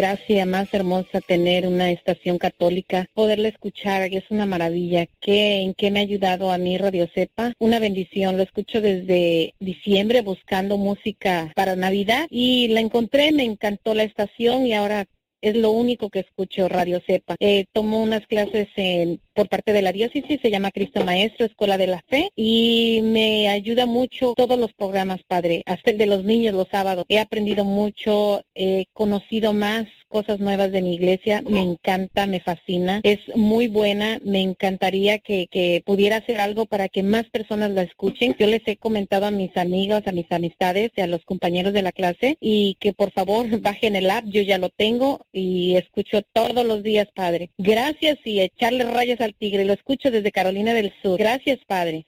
Soy Yolanda Vidal, lo escucho aquí en Starling, Virginia, y pues mi testimonio es de que hace mucho tiempo yo, eh, bueno, desde que empecé a escuchar Radio Cepa, mi vida ha cambiado, me siento más, más cerca de Dios, sus reflexiones muy lindas, siempre me hacen meditar y ser cada día mejor, y estamos ahí, como usted dice, echándole rayos al tigre y que nadie nos detenga. Gracias, Padre, y bendiciones.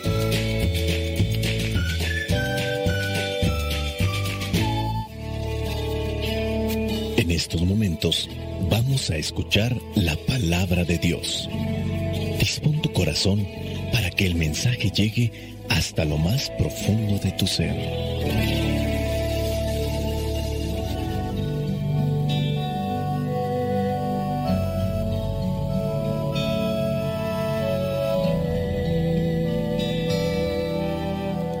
El Evangelio que la iglesia nos presenta para el día de hoy corresponde a Lucas, capítulo 8, versículos del 19 al 21.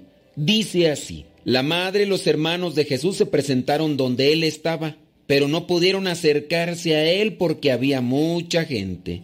Alguien avisó a Jesús, tu madre y tus hermanos están ahí afuera y quieren verte.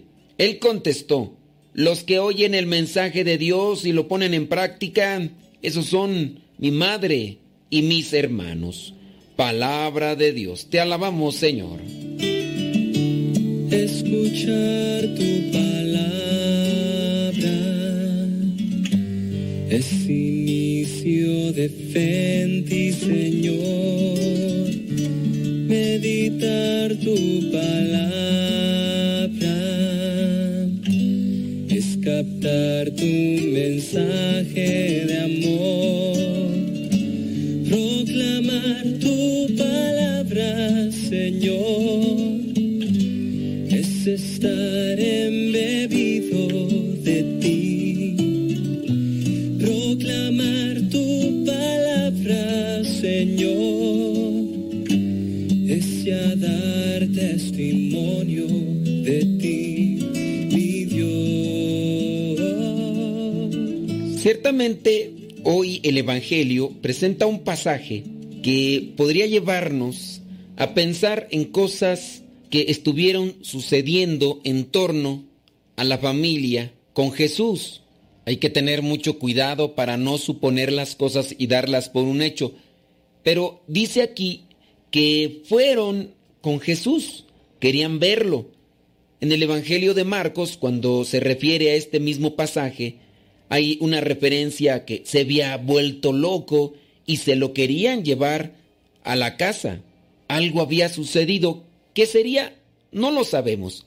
Podríamos suponer y poner aquí muchas ideas y, y, a lo mejor lejos de ayudarnos a sacar una reflexión, nos pueden llevar a contaminarnos de ideas que hasta a lo mejor son inspiradas por el demonio, porque el demonio buscará la división ten cuidado con las ideas que se formulan en la mente con respecto a las personas o, tu conexión con Dios. Si provoca división, esas ideas no vienen de Dios. Diablo, el que divide, eso, hay, hay que tener mucho cuidado. Pero teniendo en cuenta lo que dice en el Evangelio de Marcos y aquí algo más o menos de lo de Lucas, Dice que se presentaron donde Jesús estaba, no pudieron acercarse porque había mucha gente y entonces ya le avisan, oye, tu madre y tus hermanos están ahí. Suponiendo que había una mala comunicación y que se había dado. En el Evangelio de Marcos dice que sus familiares pensaban que se había vuelto loco y se lo querían llevar a la casa. Igual tampoco no pudieron acercarse porque había mucha gente. Podíamos preguntarnos, yo estoy cumpliendo con la voluntad de Dios la familia interfiere, no es una situación que estamos planteando, estamos suponiendo por lo que se da, la relación de se ha vuelto loco, vamos por él, vamos a llevárnoslo y a lo mejor no hubo una buena comunicación. Pero eso también se puede dar dentro de una realidad.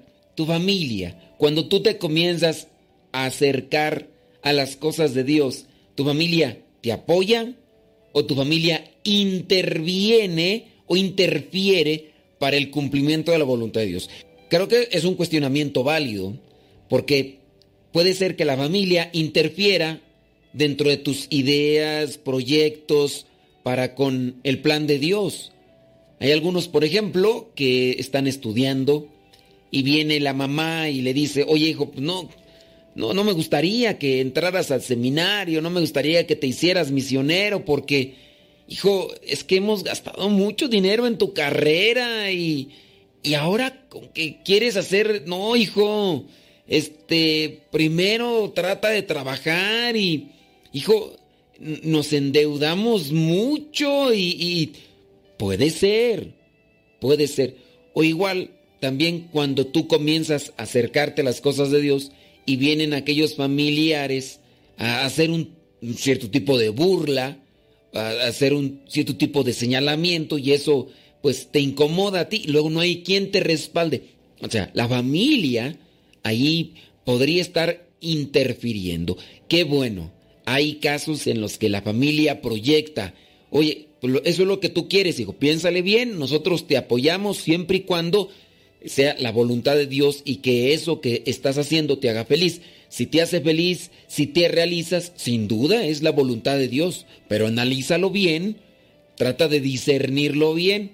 En su caso, hizo la experiencia como misionero, todos empezaron a suponer que ya era el futuro padrecito de la familia, era el futuro padrecito del pueblo y, o del rancho, y pues un día dijo, después de varios años, ya incluso hasta después de haber hecho la experiencia como misionero o como religiosa, como misionera y como religiosa, y después de un tiempo dice, ya me regreso. Y entonces ya todos suponían que tenían un padrecito y hasta lo presumían como padrecito o como religiosa o como misionero y, y un día dicen, ¿sabes qué? Ya me regreso. A ver, ahí también de qué manera se comporta contigo la familia después de que aquello que soñaban ahora no lo tienen. La familia te está ayudando o está apoyando. Ahora, tú también formas parte de la familia. Tú respaldas y apoyas las, los proyectos, las metas o la, la proyección de ese conocido. A lo mejor es tu hijo. ¿Qué le dices? A lo mejor es, es un primo tuyo. ¿Has felicitado a esos primos que quieren entregarse a Dios, que quieren ser misioneros, misioneras? religiosos, religiosas, ¿tú los apoyas o, te burlas de ellos? Porque también puede darse, se burlan y pues ya mejor no dice nada o incluso pues no hay dónde, dónde agarrarse y, y no encuentra ese estímulo o no encuentra cómo impulsarse. Eso podríamos tomarlo aquí. Claro, hay un contexto aquí sin duda teológico. Eh, Jesús nos está llamando a todos porque ¿quiénes son los que escuchan la palabra de Jesús? Pues somos tú y yo. Somos aquellos que no tenemos un vínculo sanguíneo. También sin duda el pasaje está para dar cercanía. Cercanía a los que no tenemos vínculo sanguíneo, pero que escuchamos la palabra. ¿Quiénes son mi madre y mis hermanos? Pues los que escuchan la palabra, el que escuchan mi mensaje y lo ponen en práctica, ¿eh? Porque no nada más, ah, pues yo escucho bien el mensaje de Jesús, pero ¿lo pones en práctica? No. Pues, ¿quiénes son mi madre y mis hermanos? Pues son aquellos que escuchan el mensaje, mi mensaje, el mensaje de Dios, y lo ponen en práctica. Esos, esos son mi familia. María, la madre de Jesús, escuchó su mensaje, escuchó el mensaje de Dios y lo puso en práctica. Obviamente, dentro de todos aquellos que aparecen ahí en la Biblia, podemos decir que María, la madre de Jesús, escuchó el mensaje, lo asimiló, lo puso en práctica. Muchas cosas las guardó en su corazón, a diferencia de otros que titubearon. José, el esposo de María, titubeó en algún momento, pensó eh, distanciarse, hablando de Zacarías, el esposo de Isabel, el papá de Juan, el Bautista, y así otros más. Pedro, Pedro negó a Jesús tres veces, los demás apóstoles corrieron cuando ya miraron lo sabroso de los golpes y la persecución, estuvieron escondiéndose. Entonces los otros, si bien dijeron sí, pero a la mera hora del conflicto, de la exigencia, corrieron. Sí, después enmendaron sus faltas. Pedro también enmendó sus faltas, entregó su vida, murió crucificado y así los otros apóstoles murieron también por dar a conocer la buena nueva. Hablando de Juan, el evangelista y apóstol murió de anciano, pero también se dice, dice la tradición, no lo dice la Biblia, dice la tradición, que incluso lo metieron en una olla con aceite hirviendo, pero no murió, murió más bien de viejo. Fue ya exiliado por allá, eh, lo metieron allá en una isla, en una isla donde había minas, en la isla de Patmos, para que trabajara, estuviera trabajos forzados y de esa manera pues darle también su castigo y ya con el tiempo él muere, pero muere más bien de viejo. Todos los demás se esmeraron, se esforzaron y dieron razón de su fe. En el caso de María, la Madre de Jesús, no encontramos ese tipo de quebrantamiento en la fe. María escuchó, asimiló y cumplió con el mensaje. ¿Quién es mi madre y mis hermanos? Aquellos que oyen el mensaje de Dios y lo ponen en práctica. Tú y yo pasamos a formar parte de la familia de Dios. Pidámosle a Dios fortaleza para no titubear como titubearon los apóstoles. Pidámosle a Dios sabiduría para poder ayudar a aquellos que también están buscando cumplir con la voluntad de Dios, apoyarlos, respaldarlos. Y si en algún momento nos hemos burlado o hemos criticado a alguien porque está queriendo cumplir con la voluntad de Dios, también es oportunidad para poder reflexionar sobre eso, pedir disculpas, pedir perdón y apoyarles para que puedan seguir adelante. Fíjate que no necesariamente puede ser en la cuestión de ser misionero o ser consagrado. También podríamos señalar, por ejemplo, el caso de los que se quieren casar por la iglesia, se quieren consagrar a Dios y no faltará por ahí el que comienza a burlarse o a criticar o a decirle, no hombre, ¿para qué te casas? Es mejor estar sin casarse. Ya ves fulano, ya ves fulana, se casaron y les fue bien mal y nosotros podríamos llegar a ser también piedra de tropiezo. Espero que no, más bien seamos un escalón para que avancen en el camino de Dios y así todos juntos formemos una sola familia en torno a Jesús, ayudándonos, corrigiéndonos y buscando siempre cumplir con la palabra bendita de nuestro Señor. Abramos nuestra alma a su infinito amor. Envía, Señor, tu Espíritu sobre mí, para que sea capaz de abrir mi corazón y llenarme cada momento de mi vida de tu gracia santificante, y por medio de ella levantarme de mi flojera, de mi apatía, y pueda mirar a los otros como mis hermanos.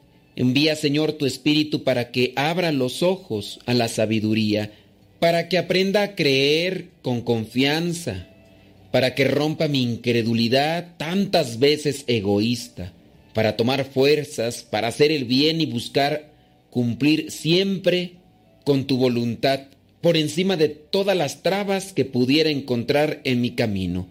Espíritu Santo, fuente de luz, ilumínanos. Espíritu Santo, fuente de luz, llénanos de tu amor.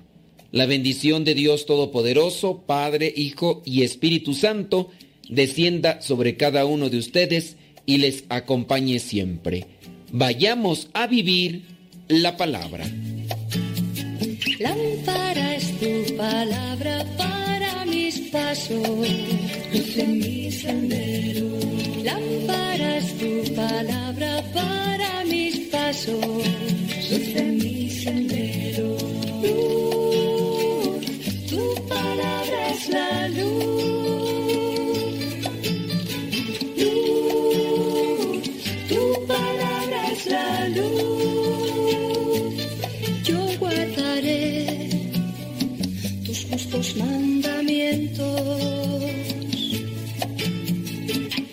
Señor, dame vida según tu promesa.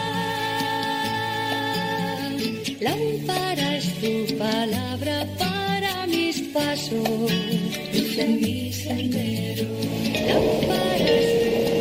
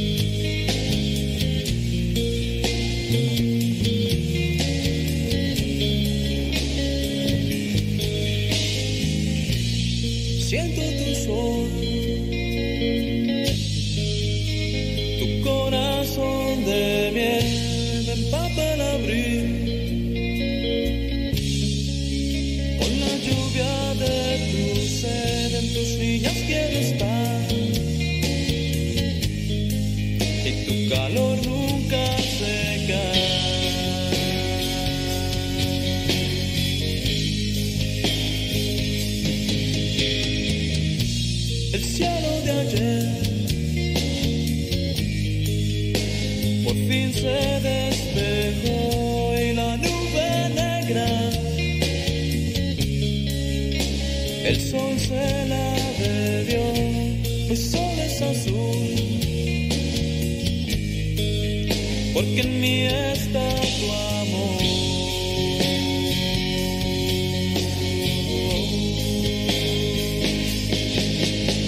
Las cosas de la vida, las cosas que enfrentamos, se pueden superar y vencer así te tengo. No es nada fácil mantener una luz, una vela encendida ante la furia del viento. Aunque se encuentre extraviado o ahogado en el mundo el concepto del amor, te seguiré siendo fiel, te seguiré siendo fiel te seguiré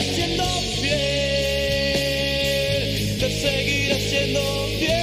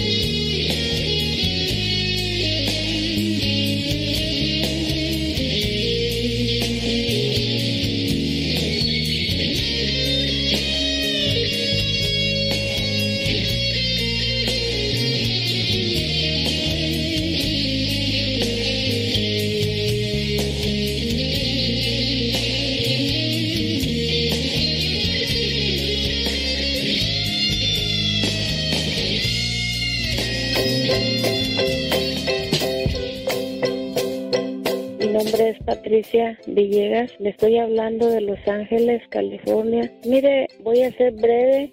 Tiene un programa muy, muy bonito. Cuando yo me levanto, inmediatamente enciendo el radio para cuando voy a mi trabajo, escuchando todos los mensajes tan bonitos que nos, que, nos pone. Eso me quita el estrés, me voy tranquila a mi trabajo, me relajo. Es un programa que llena a cada ser humano de algo bonito y de algo que necesitamos cada uno de nosotros. Lo felicito. Que Dios me lo bendiga y ore mucho por nosotros, por toda la gente que estamos trabajando aquí en este país tan difícil, tan estresante. Que Dios me lo bendiga, Padre. Habla Reina de aquí de San Diego. Ah, yo vivo en Campo, California. Y nada más hablo para decirle que mi niña, la de 8 años, de 10, y yo lo escuchamos todos los días en la mañana. Inclusive ahorita lo venimos escuchando. Felicidades por el programa. Nos ha ayudado mucho. Ha servido mucho. Gracias. Adiós.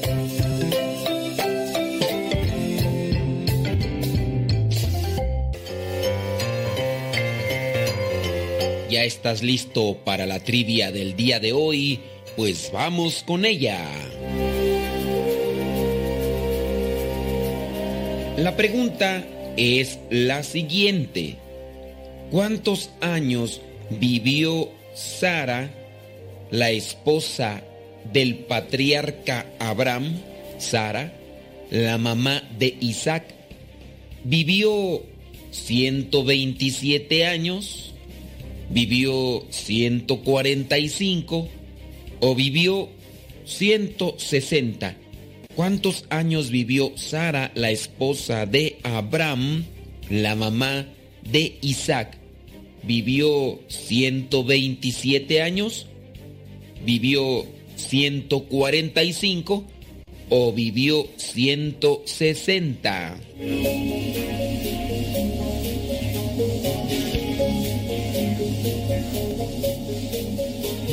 Si tu respuesta fue que vivió 145 años, déjame decirte que no, estás equivocado. Si tu respuesta fue que vivió 160 años, pues también estás equivocado o equivocada. Pero si tú dijiste que vivió 127 años, déjame decirte que felicidades. Efectivamente, la Biblia dice que Sara, la mamá de Isaac, vivió 127 años.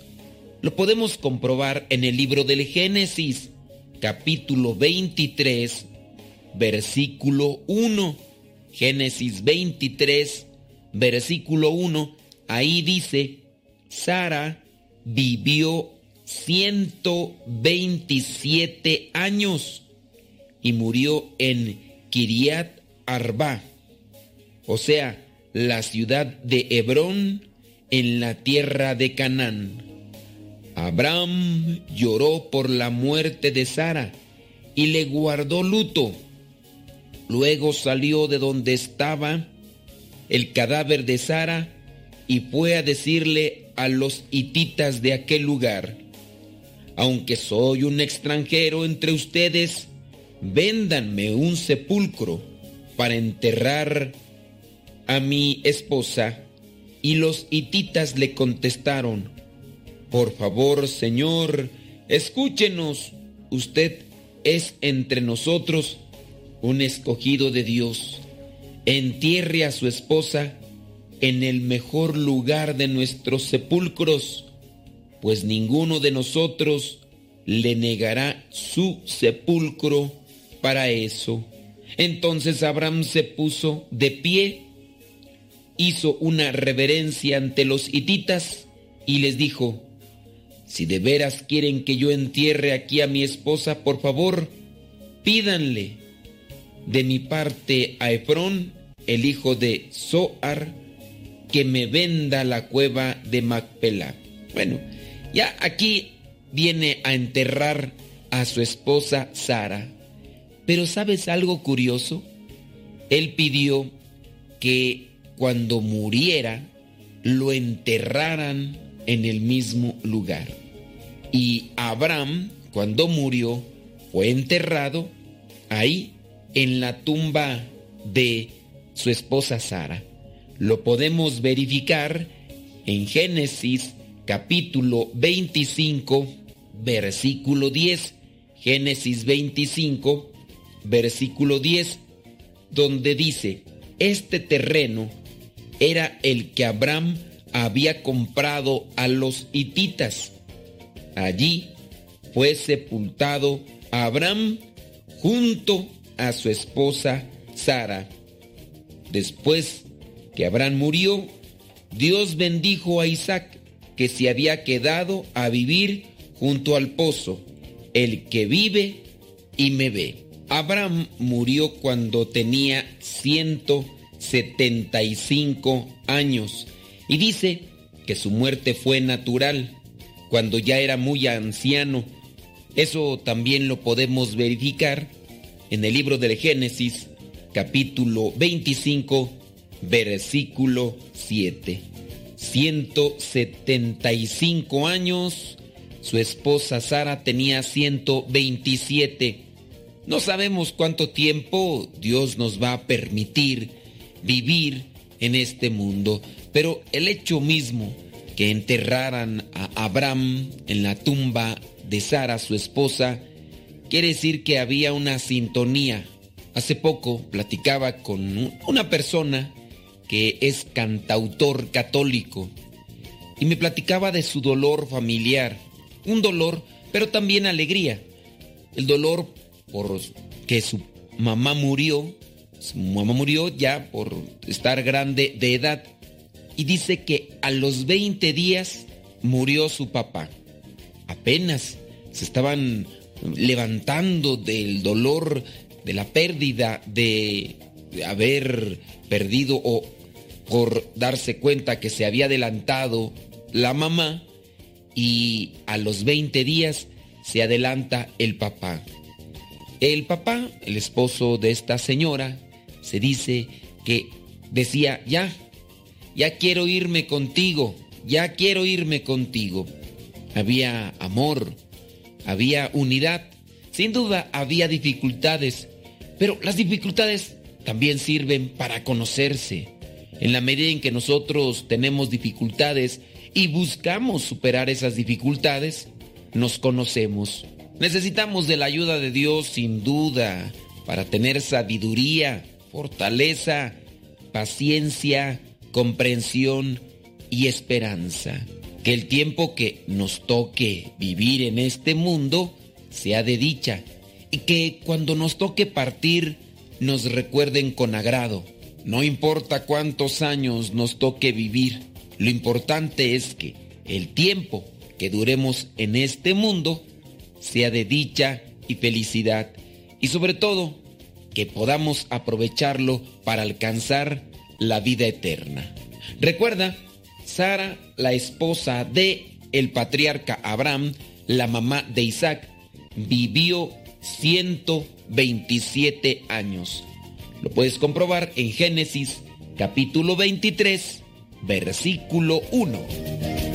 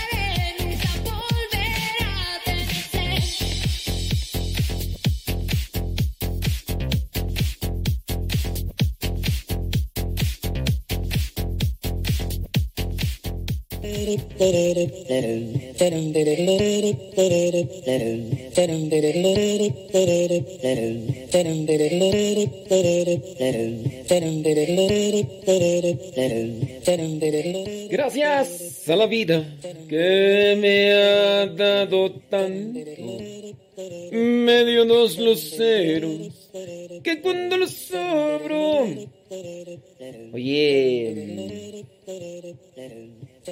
ahí dice la estatua de Santa Teresita de Lixus fue derribada de su pedestal frente al templo que lleva su nombre en la población de Midvale en estado de Utah. Fue decapitada y dejada en el suelo por los vándalos. Sí. ¿Y cuándo es, cuándo es su fiesta? En octubre, ¿no? Los hechos ocurrieron el pasado 14 de septiembre y el día 15, una de las casas propiedad de la parroquia también fue ultrajada según el canal de televisión de la cadena del Coyote. No obstante se haya eh, dado de inmediato informe a la policía local, no hay ninguna pista de que pudiera sugerir quién o quiénes realizaron los actos. Y, y pues sí.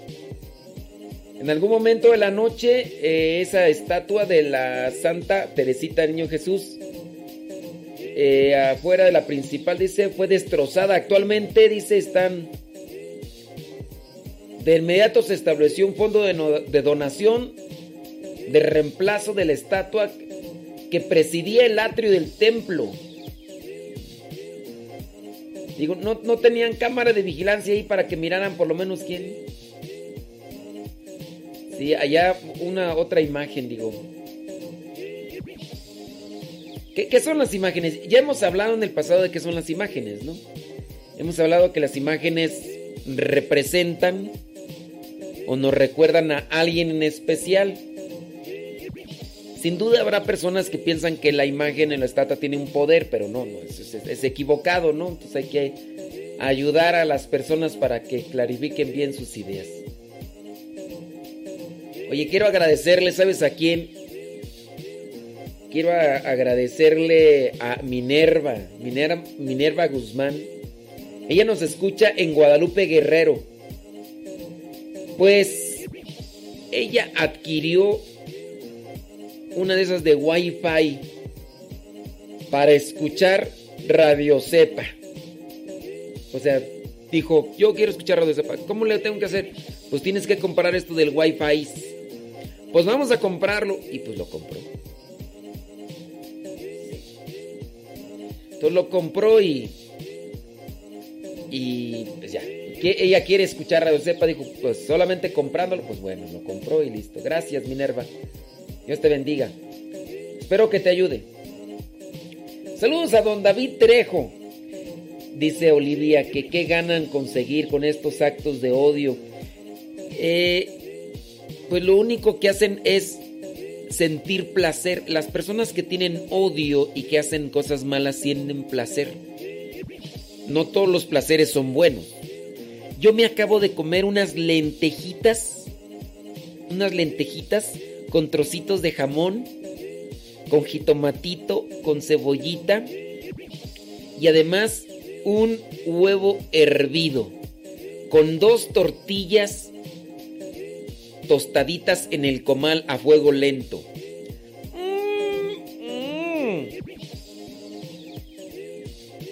También me comí una gelatinita. Yo tuve placer al comer eso. De hecho, mm, mm, me acuerdo y todavía como que me dan ganas de ir a, a comer más, pero no, dije, no, atenta contra mi dieta. Hay placeres a placeres. Lamentablemente hay placeres desordenados. Por ejemplo, en el caso del odio. Las personas tienen odio y alimentan un placer desordenado realizando cosas malas o haciendo cosas malas. Pues hay que tener muy, mucho cuidado con respecto a las emociones y sentimientos, que es lo que nos controla. Salu- saludos a los vales de Michoacán. Ahora pues, Vali. Lupe Barriga, allá desde Marión, Calo, Carolina. Mira, ah. Hablando de comida, no tarda en saltar la liebre. No tarda en saltar la liebre.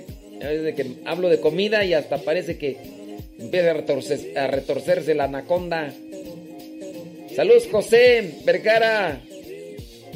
de Tucson, Arizona. Dice que anda en Paris. Pérez Laris.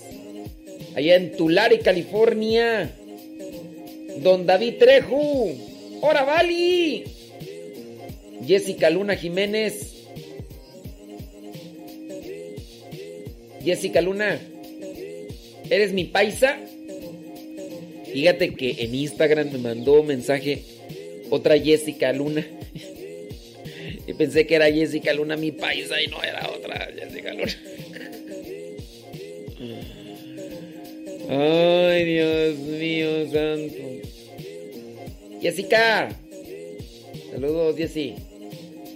Saludos a César Tarazona. Dice, échale galleta. Ahí, ahí voy, César, ahí voy. Ya le eché unas duritas con lentejitas. Saludos, dice, desde Zapopan, Jalisco, dice Anabel de Loera. Ahora pues. ¿Quién más tú?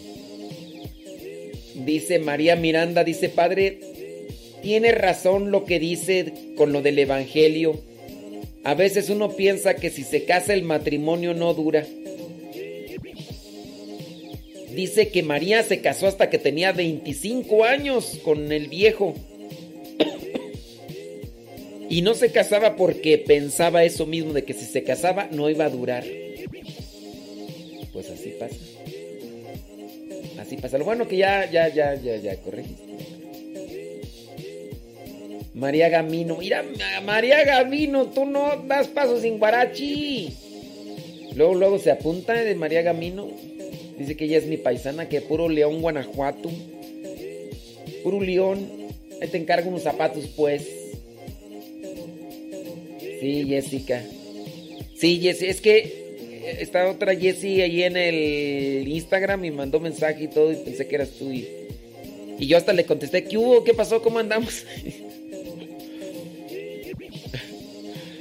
Y hasta le pregunté, ¿qué, qué, qué onda con allá? Todo. Y me dice, este, ¿de qué me habla? Dije, ay, perdón, este, no eres. no, es, no es mi paisa, sorry, con excuse me. Nos escuchan allá en Veracruz. La, la, Jessie Luna, pero es otra Jessie. No es mi paisa. Saludos a Gaby González desde Silmar, California. Marily Monga desde New York. Ándele. A ver, Beta García, vámonos con los 15 minutos de saludos. Digan en dónde nos escuchan y vamos rápidamente con los saludos. Saludos a María Rodríguez desde Evans, Colorado. Gracias. Berta García desde Six, Sioux City, Iowa. Ándele, saludos. Ahí este... mm, Bueno, si nos, que, que nos digan dónde. Que nos digan dónde. Nos escucha, yo te van los saludos. Los 15 minutos de saludo. Debes creer, saborear la dulce miel de su amor, llegar hasta el fondo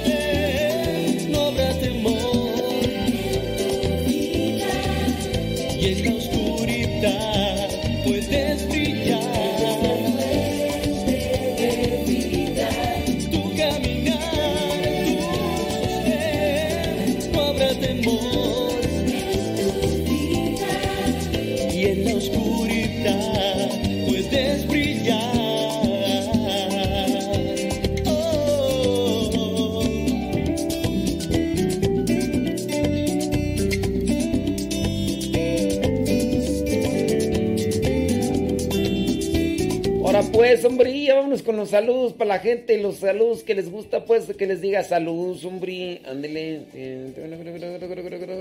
Muy bien, ahorita déjame checar acá rápidamente. Saludos, dice María Magdalena López desde San Fernando, California. Saludos, Odalis, allá en Perú. Ay, Odalis, hombre, saludos. Dice. mm, Saludos a Sebas Toribio desde New York. Norma Soto desde el Monte, California. Órale. Betty Galván desde Springfield, Oregon. Rosalía González desde Long Beach, California. Susi Susi desde Bronx, New York. Saludos. Ay, Odalis dice que va a comer pizza. Oink, oink, oink. Saludos, dice Angélica Rodríguez desde Iztapalapa. Ahí es vecina de Los Ángeles Azules. Saludos desde Mount Vernon, Washington, Marisela Leonard. Dice. Saludos desde dónde, déjame ver, déjame ver, déjame ver, desde New York, Montes Flores. Saludos, dice a Dylan, Sara y Samuel. Saludos a Leonor, allá en Acuitlapilco. Saludos a Beatriz. Odalis. Saludos desde San Diego, California, dice Maru Lono. Elba Gutiérrez desde Villita. Desde la Villita en Chicago, Illinois. Órale pues. Saludos desde Lakewood, New Jersey. Trabajando allá, dice Ramírez González. Saludos a los compañeros de trabajo José, Irlanda, María y María. Dice que es de Guanajuato. Saludos desde Laptro, California, Mari Gamboa, Berenice Cruz desde Homestead, Florida. Mm, déjame ver quién más, déjame ver quién más. Arnulfo Cisneros desde Escondido, California. Saludos a la familia Campuzano. Roselina González desde Franklin, Carolina del Norte. Ándele pues, déjame ver acá del otro lado. Del otro lado, del otro lado del puente. De la Piedad, Michoacán. Déjame ver, déjame ver. Ta, ta, ta. Dice. Saludos desde Portland, Oregon, José Luis Sayago. Ándele. Saludos a Aida Ruiz desde Guadalajara, Jalisco. Guadalupe R. Tapia desde Johnson City, Tennessee. Originaria de Celaya, Guanajuato. Dice. ¿Quién más tú? Cruz Martínez desde Washington. Washington, allá está Leiku, Washington, gracias. Mari Gamboa desde Laptop, Texas. Olivia Flores desde New York. ¿Quién más tú? Saludos, dice, ¿qué? Chicho Campos. Dice desde en Santiago de Cuenda, Guanajuato. ¿Así se llama tú?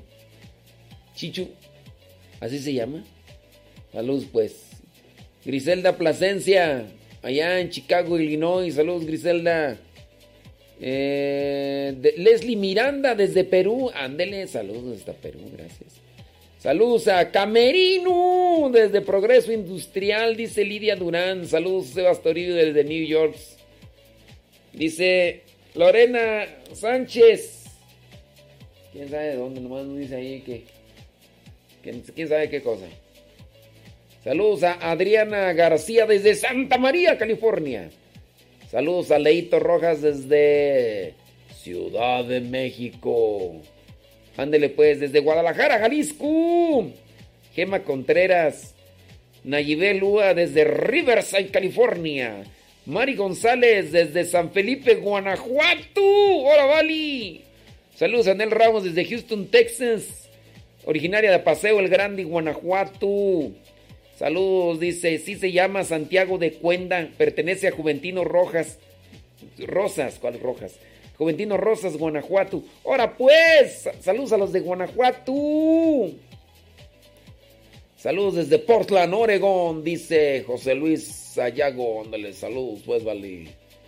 Espérame, que ya me atoré, que aquí no se mueve esta cosa. Espérame, espérame. No se me pasa alguien por ahí. Saludos a Guadalupe Tapia desde Johnson City. Es que ya se me revolvió aquí tú. Déjame checar acá del otro lado porque es que se me chispoteó y luego ya no alcanzo a subirle bien. Espérame tantito. Espérame tantito. Mm, ¿Dónde está tú? Listo. Piramita, aquí está, déjame checar. Espérame tantito. Déjame ver, déjame ver, déjame ver.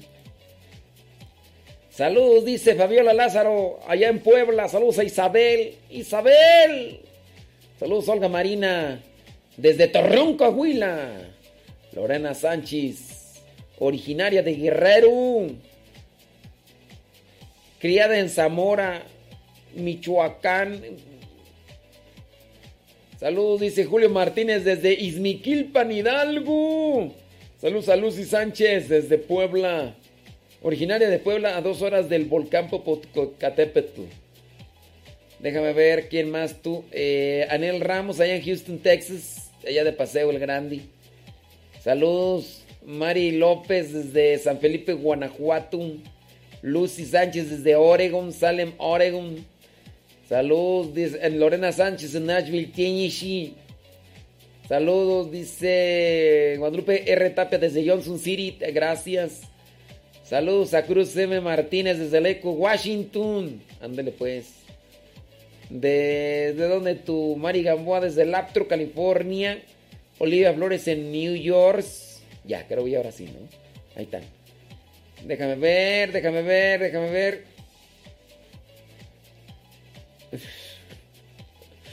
Saludos, Nora Vázquez desde Tepozotlán, Estado de México. Ándele pues. Ahí, está. Ahí está. Déjame ver acá quién más. Saludos desde Killing, Texas, dice Estelita Ortega.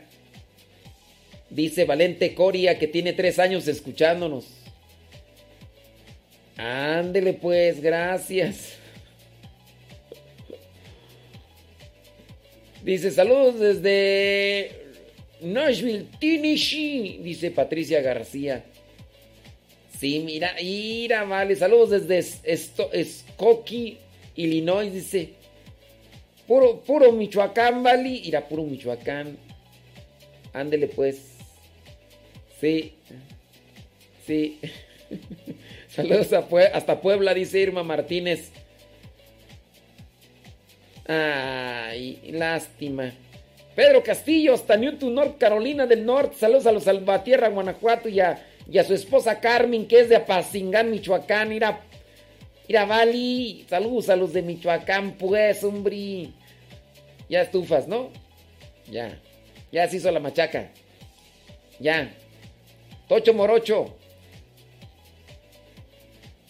Sí. Ahora, ahora, primo. Ahora, ahora, Vali. Saludos, dice a los paisanos, dice Griselda. Dice Griselda que le manda saludos a todos los paisanos de San Luis Potosí, aunque ya no escriban. Sí nos oye, pero ya no nos escribe. ¡Saludos!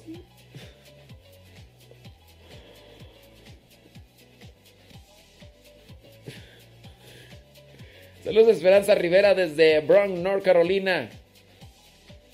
Mira pues, hombre. Ay. Ahora, primo. Primo, primo. Puro vale de Michoacán. Dice Elena Gutiérrez. No, también habemos, habemos de Jalisco. Ay, ay, ay. Saludos desde Minnesota, dice Hortensia Limón.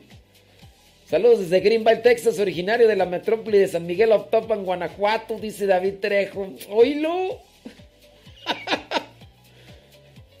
Saludos del condado de la Naranja, dice Elena Gutiérrez. San José Iturbide, Guanajuato, Diego Morales Rojas. Escuchando radio. Ay, ir- mira pues, hombre. Ay, manden un saludo grabado, Alice. Para ponerlos en el radio. Escuchando Radio Cepa, Yesenia Rauda Valencia en Carolina del Norte, cocina limpia, lava y seca.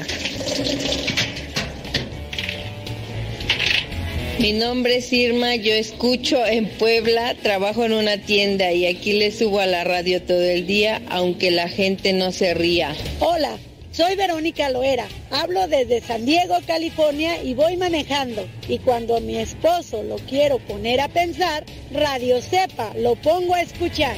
Aquí escuchándolos en Progreso Industrial, preparando el desayuno para irnos a trabajar. Lidia y... El camarino. Desde Coyotepec, Estado de México, Samuel Payasito mismo, escuchando Radio Cepa de los misioneros servidores de la palabra, con toda la familia, con todo el flow, escuchando la palabra de Dios.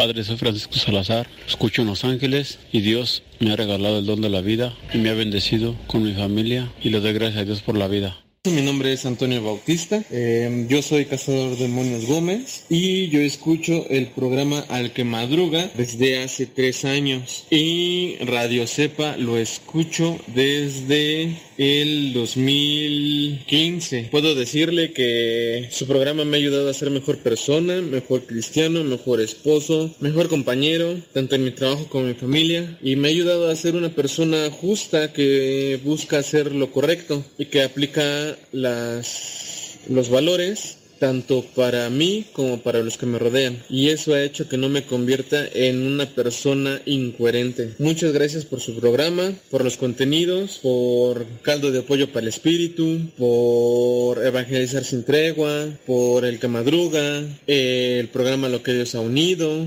y por mucho contenido más. Le reitero, mi nombre es Antonio de Jesús Bautista Gómez, eh, yo soy cazador de demonios Gómez y... Acá lo escucho en Sur Carolina y estoy en estos momentos preparando unos pancakes para mi hija Citlali. Saludo y Dios lo bendiga. Hola chicos, ¿qué tal? Recuerden que día a día en la sala, en la cocina, en la oficina, ah, qué buena medicina, Radio Cepa, día a día. Yo todos los días antes de irme a trabajar haciendo mi comida, el quehacer para la, para la familia y la escuchamos de aquí desde Dolores Hidalgo, Guanajuato. En la sala, en el cuarto, en el baño, en el jardín, en la cocina, en el carro, en la oficina. Escucha Radio Cepa las 24 horas del día o hasta que reviente la bocina.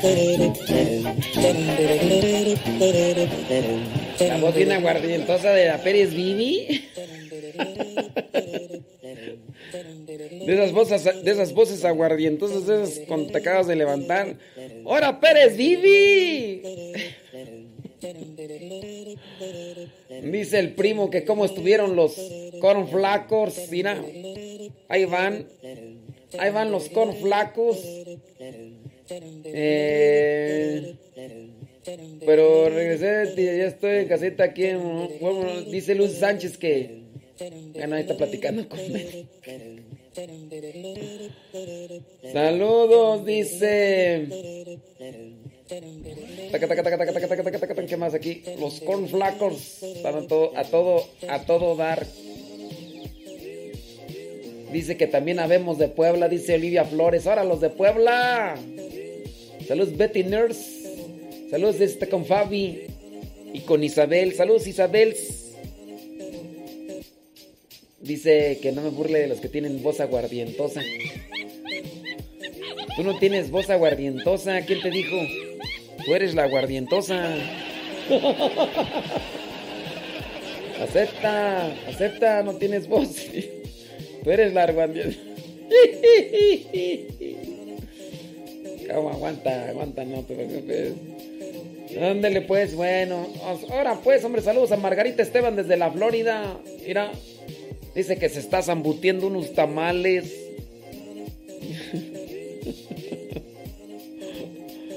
Los pa' que flaques. Mira pues, hombre. Saludos a Mauricio Zurita y a Lucy Naila Osorio, sus tres hijas Monchis. Ah, Lucy Naila Osorio, allá. A Monchis, Sami, Nay. Dios les bendiga y Dios les conceda más. Ustedes saben por qué. Agradecidos desde el corazón. Desde el corazón. No, no, no, no. No, no hemos bloqueado, no hemos bloqueado a nadie. No hemos bloqueado a nadie. Dice la Plasencia, no hemos, no hemos bloqueado a nadie. No, nomás que ya no quiso escribir, pues ya. Pero sí, oye. Nomás que no quiere escribir ya, pero está bien. Está bien. Hey, saludos. Esperanza Rivera desde Bone, North Carolina. Saludos a Carlos Lua. Ah, cómo aguanta ese hombre. Cómo aguanta. Cómo aguanta la guardientosa.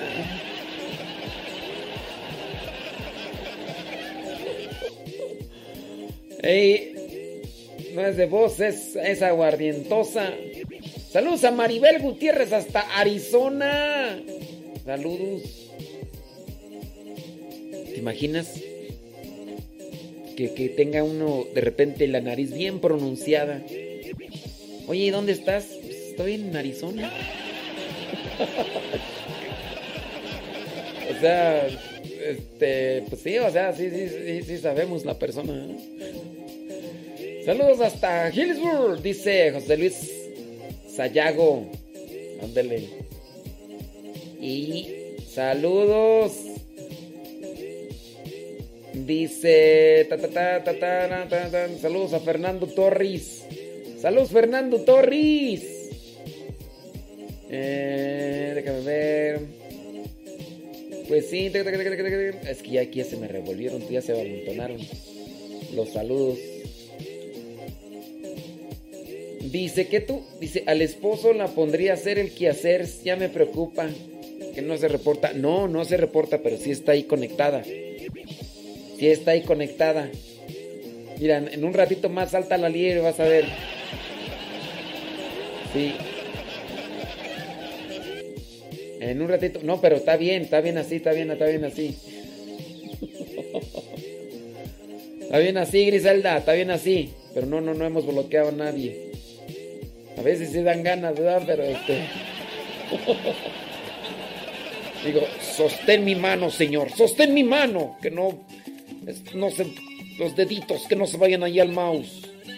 Que no se vayan al mouse a, hacer lo que a veces me dan ganas. Ándale, dice que está en Arizona. Evangelina Rodríguez desde Fullerton, California. Mayra Santiago desde Atizapán de Zaragoza, gracias.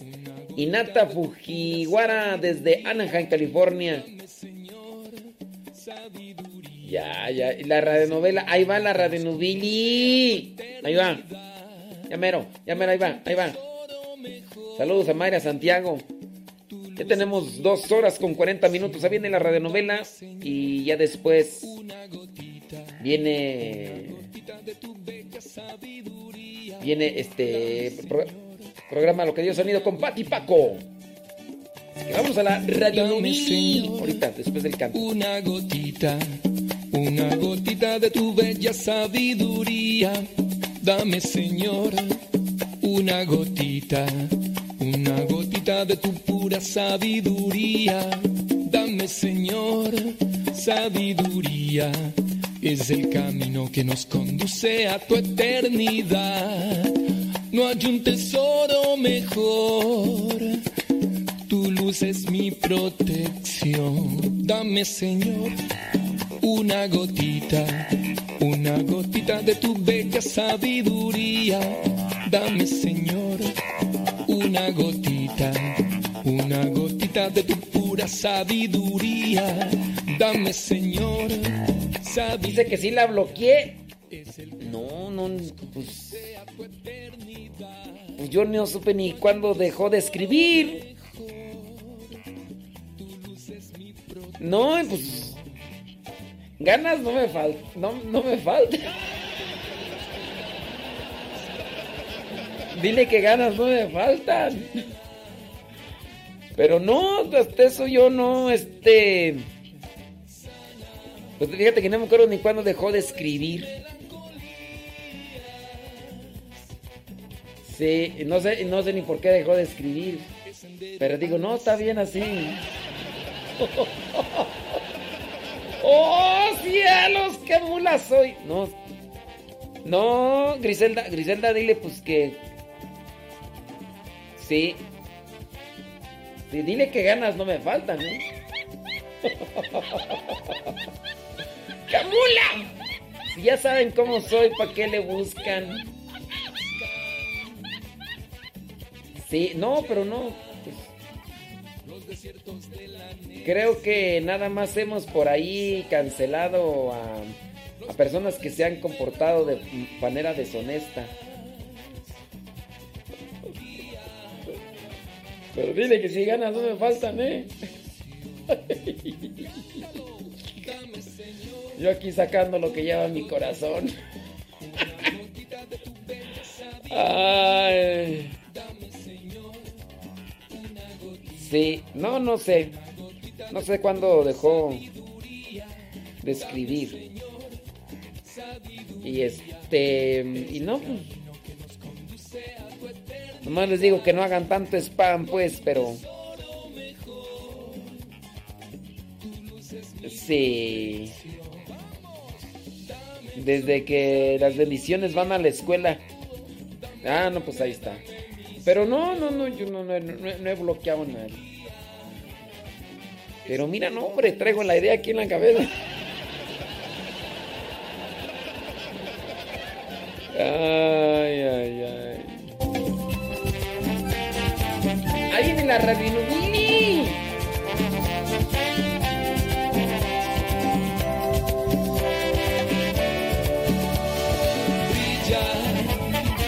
en la mente de los que la buscan. Llena los desiertos de la necedad. Sana los temores y melancolías. Guía el sendero a la salvación.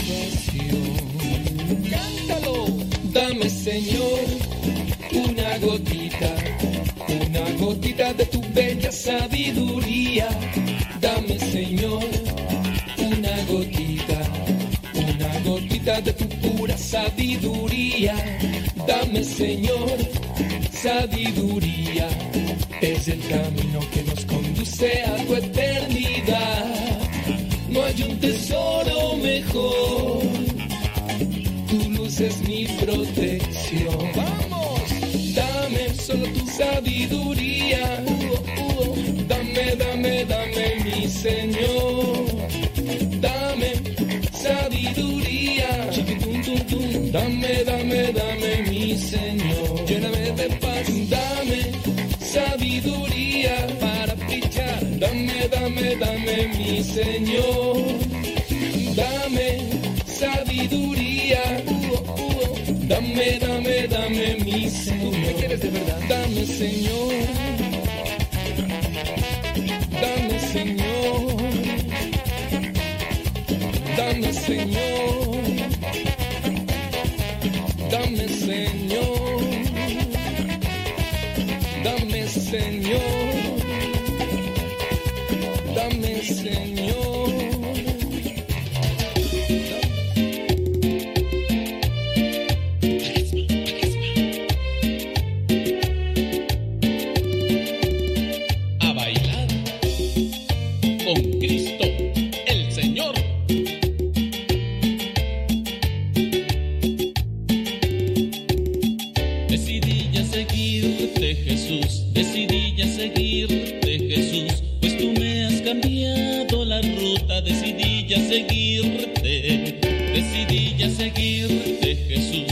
Jesús,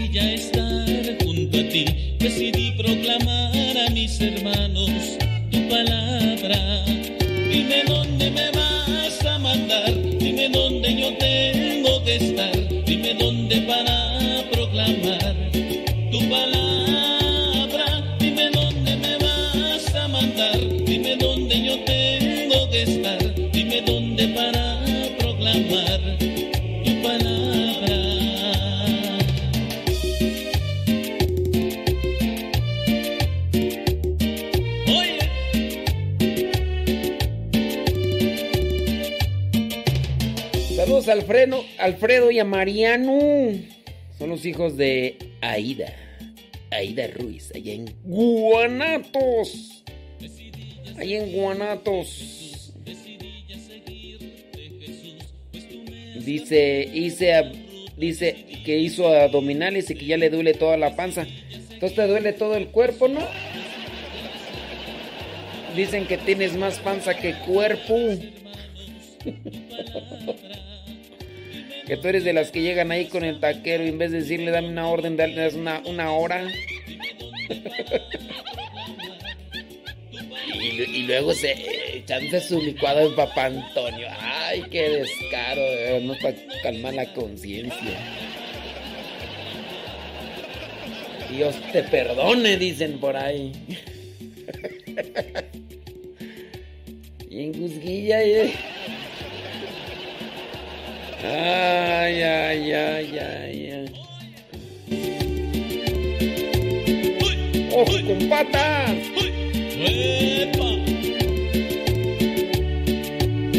Dime dónde me vas a mandar, dime dónde yo tengo que estar,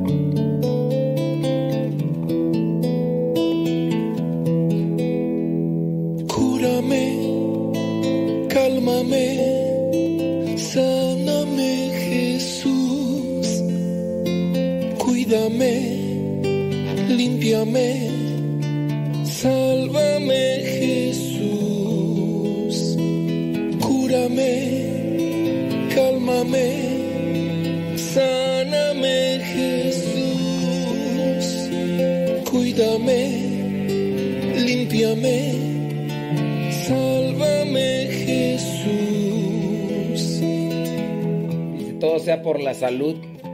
Yo quiero ser nuevo. Con un vaso de coca a un lado, salud.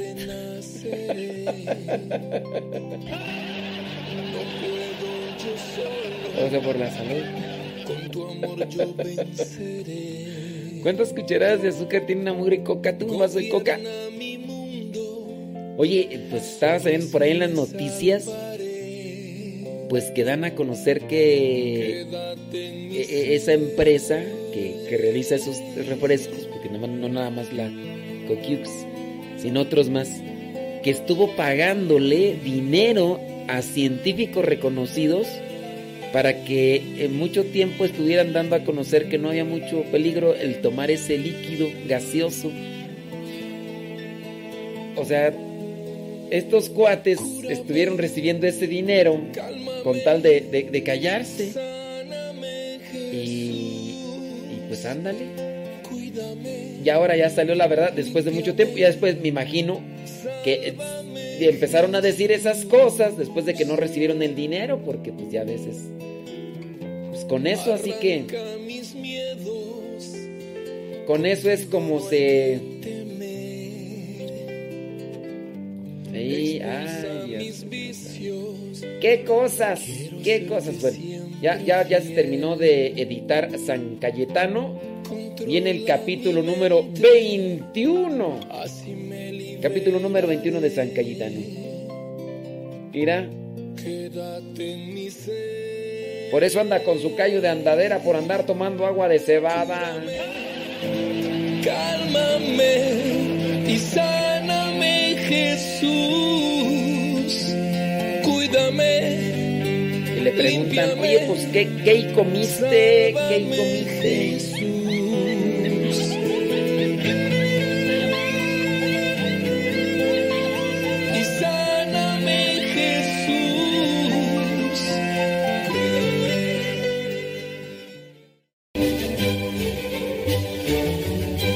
El 22 de septiembre se recuerda a Santo Tomás de Villanueva, español, sacerdote y profesor de la universidad.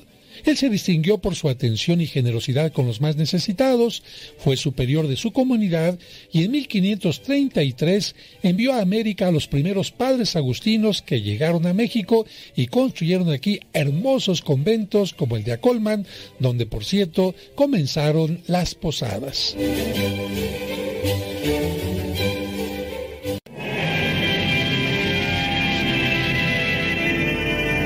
Los humildes, porque de ellos es la gloria eterna.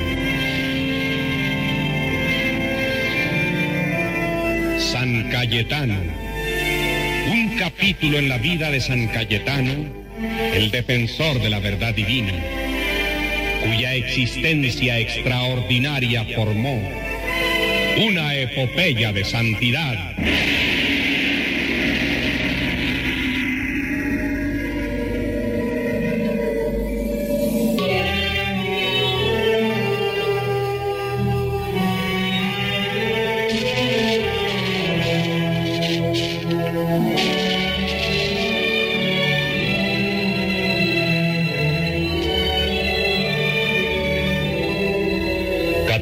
Septiembre de 1527, el capítulo general de la Orden de Clérigos Irregulares ha elegido superior a Cayetano de Tía.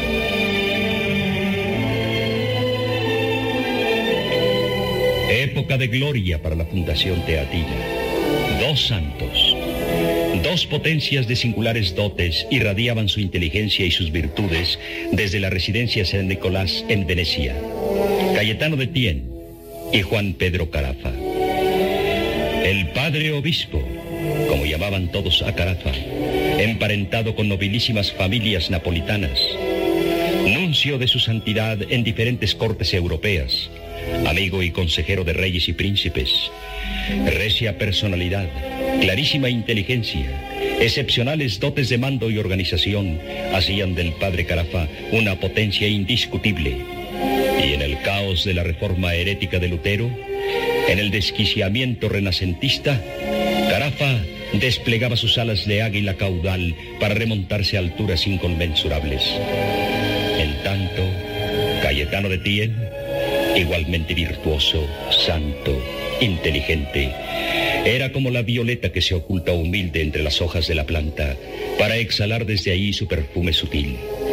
Cayetano, a pesar de su esfuerzo por ocultarse al elogio y al aplauso, difundía por todas partes el perfume de sus virtudes y la luz celestial de su santidad.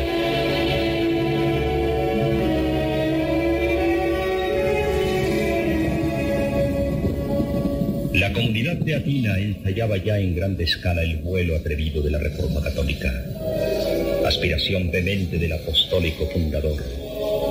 Oración y apostolado, vida activa y vida contemplativa. Ora et labora. Este era el lema de Cayetano.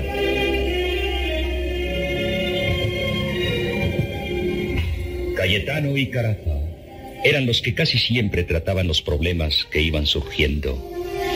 Una tarde. Adelante. Padre Carafa. Adelante, padre Cayetano, adelante.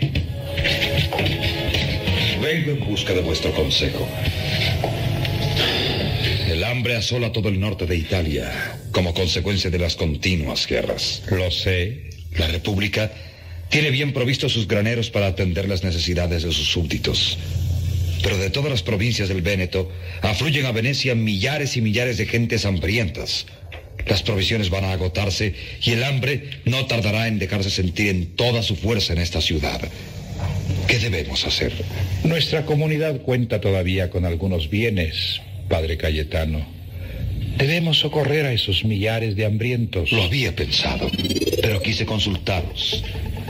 El peligro para nuestra orden es muy grande. Nuestros recursos no tardarán en agotarse. La caridad es lo primero, padre Cayetano. Decís bien.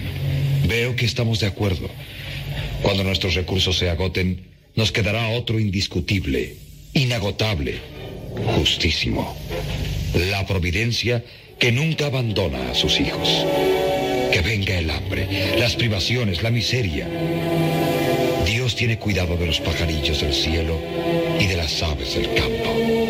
Dios cuidará de nosotros.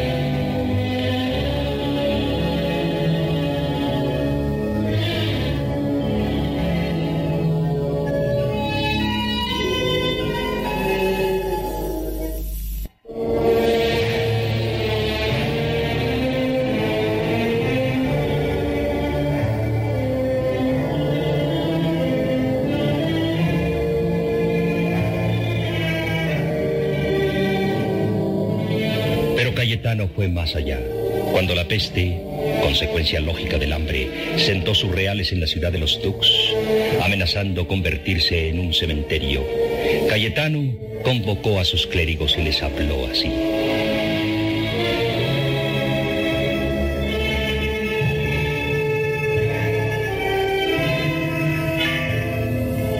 Hermanos, es el momento de trabajar por Dios. La peste infesta nuestra ciudad.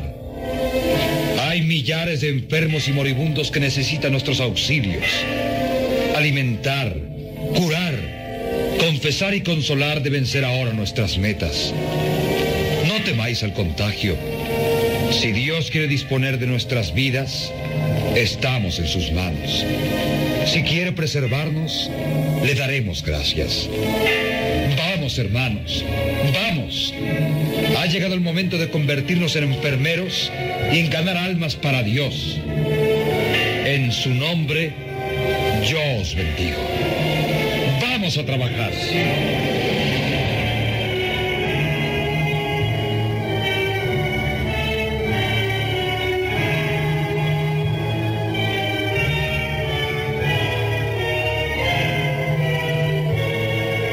Y allá se lanzó aquella pléyade de santos y de héroes que penetraba en los hospitales, atendía a los enfermos con sus propias manos, los alimentaba, los auxiliaba hasta la muerte y les enterraba piadosa y cristianamente.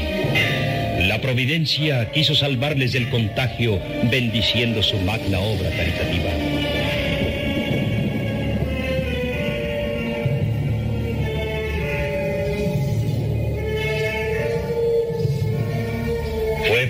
Época que Cayetano, de acuerdo con el padre obispo Carafa, admitió a un nuevo miembro de la comunidad. Este se llamaba Juan Marinomio.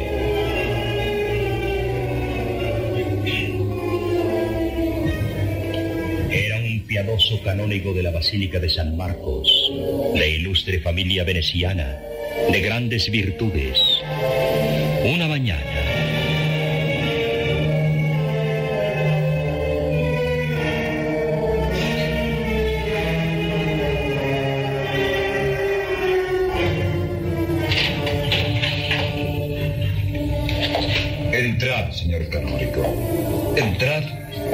decidme a qué debo el gran placer de veros en esta pobre casa de los servidores de Dios. Padre Cayetano, hace muchos días, desde que tuve el honor de conoceros y trataros aquilatando vuestras virtudes, Soy un humilde siervo de Dios solamente y un gran pecador. Bien, no quiero alarmar vuestras humildades con mis palabras, Padre.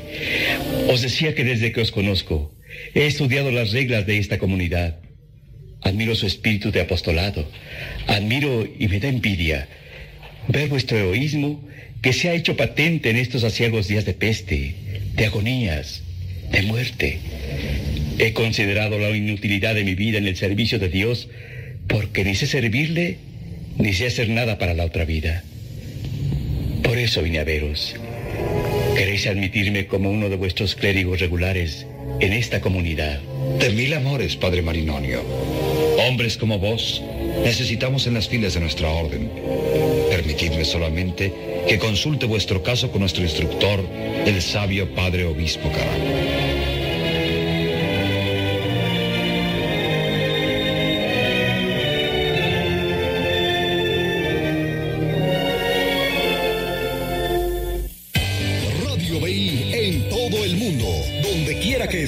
Escúchanos en www.radiogrupo.com.mx.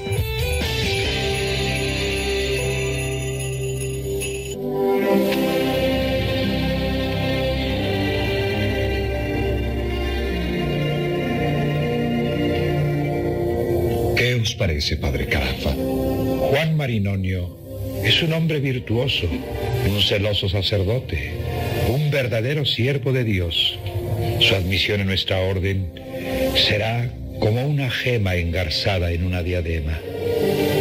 Apruebo en todo su solicitud. ¿Cuándo quiere el padre Juan Marinonio ingresar en esta comunidad? Cuando vos lo dispongáis, padre.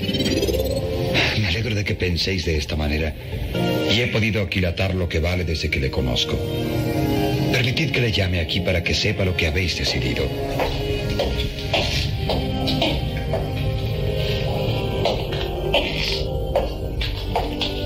Ilustrísimo señor Carafa, permitid que bese vuestro anillo pastoral. Levantad, señor canónigo. Dejad que os abrace con el cariño de un hermano, ya que dentro de poco seremos hermanos en esta santa comunidad. Luego, habéis decidido admitirme en ella. Nuestro reverendo padre Cayetano os presenta como postulante y yo con toda alegría os recibo. Padre Cayetano, gracias. Y vos, ilustrísimo señor Carafa, gracias. Que Dios os pague este favor que me hacéis. Bienvenido con nosotros, Juan Marinonio.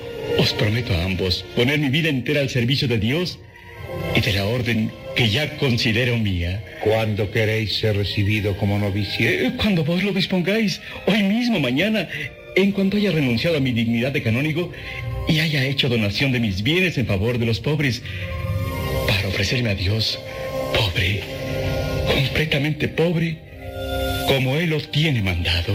Bien, Padre mío. Cuando hayáis hecho todo eso en favor de los pobres, venid, que os recibiremos con los brazos abiertos.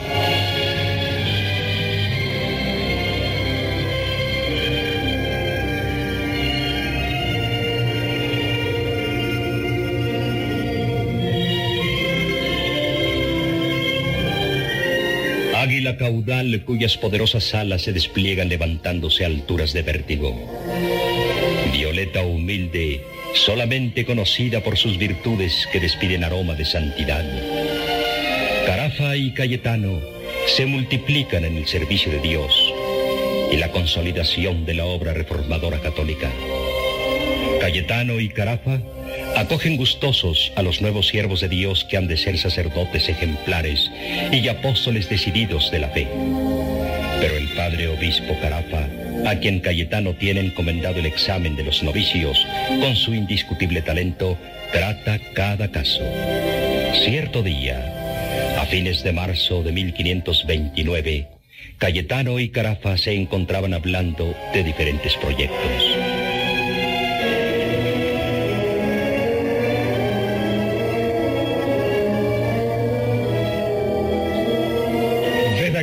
Carta que me escribe desde Verona Monseñor Chiverti, el datario de su santidad. ¿Y qué es lo que desea su señoría? Que vayamos a Verona a fundar una casa teatina. Oh, ¿Qué opináis?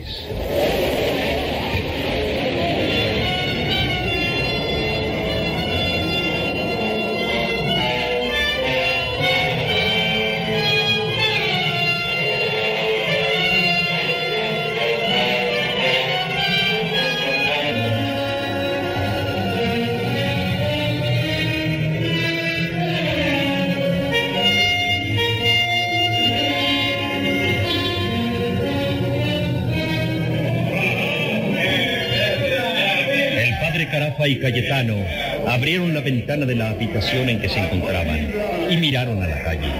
El espectáculo que se ofreció a sus ojos fue muy extraño. En una góndola, detenida en medio del canal, un hombre arenga a la multitud congregada para escuchar. Alto, enjuto, el cabello desgreñado, descalzos los pies enormes, vestido de burdo sayán, con una horrible soga al cuello, una sucia alforja a la espalda y dos macizos troncos de olivo dispuestos en cruz gigantesca sobre los hombros disformes. El hombre arenga a la multitud y sus palabras truenan como el trueno del rayo y son mensajeras de horribles desgracias. Haced penitencia. El día del Señor se acerca. El vicio, el pecado, la abominación, solo se ha adueñado de los palacios, de las calles y plazas, sino que ha penetrado en el templo del Señor. Hoy, el enviado del Dios vengador que amenaza descargar el brazo de su justicia omnipotente sobre Venecia, sobre Italia, sobre el mundo. Haced penitencia, cubrid de cenizas vuestras cabezas. El mundo va a ser destruido. Lloverá fuego del cielo para purificar la tierra. El rayo caerá sobre vuestras cabezas. Ha llegado el momento en que se cumplan las divinas palabras. Ha llegado el fin de este mundo nefando y criminal. Yo os maldigo, pecadores impenitentes. Yo os maldigo en nombre de Dios a vosotros, criminales del llamado renacimiento, sarta de hipócritas, piara de cerdos. Vosotros, pecadores, no tienen perdón. La misericordia divina ha plegado sus alas y deja el paso a la terrible justicia del Omnipotente. Haced penitencia perecéis todos. El cielo se cubrirá de nubes y de ellas descenderá el rayo, el mar, y se levantará en estruendosa para arrebataros entre sus olas sin remedio.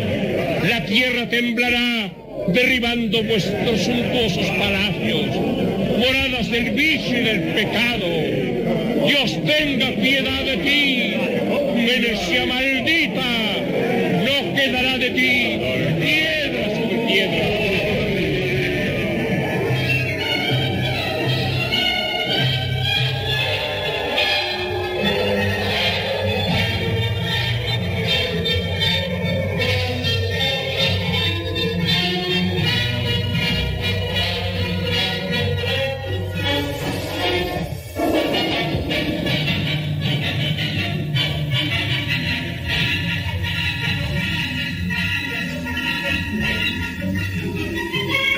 Cayetano han oído la prédica terrible de aquel desconocido. Han visto el terror de la multitud. Han sentido las tremendas amenazas proferidas por aquel hombre.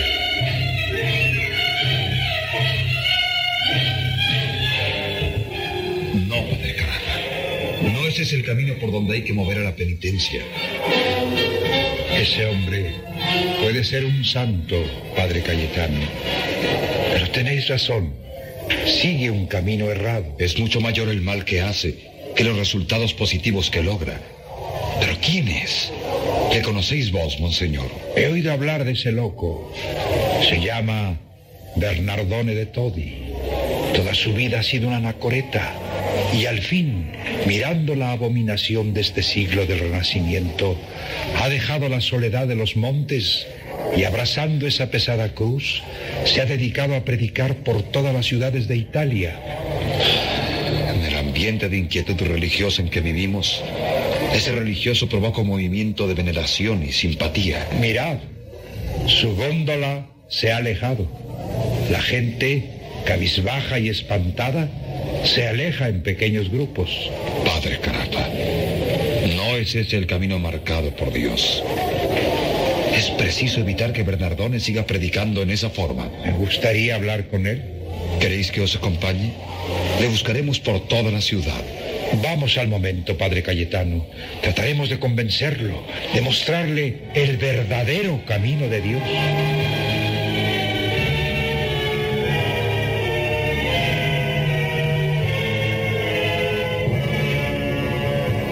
No fue difícil a los dos teatinos encontrar al famoso Bernardone di Toti, ya que la gente no le abandonaba deseosa de escuchar sus palabras por una especie de morbo de miedo que aquellas terribles predicaciones les producían.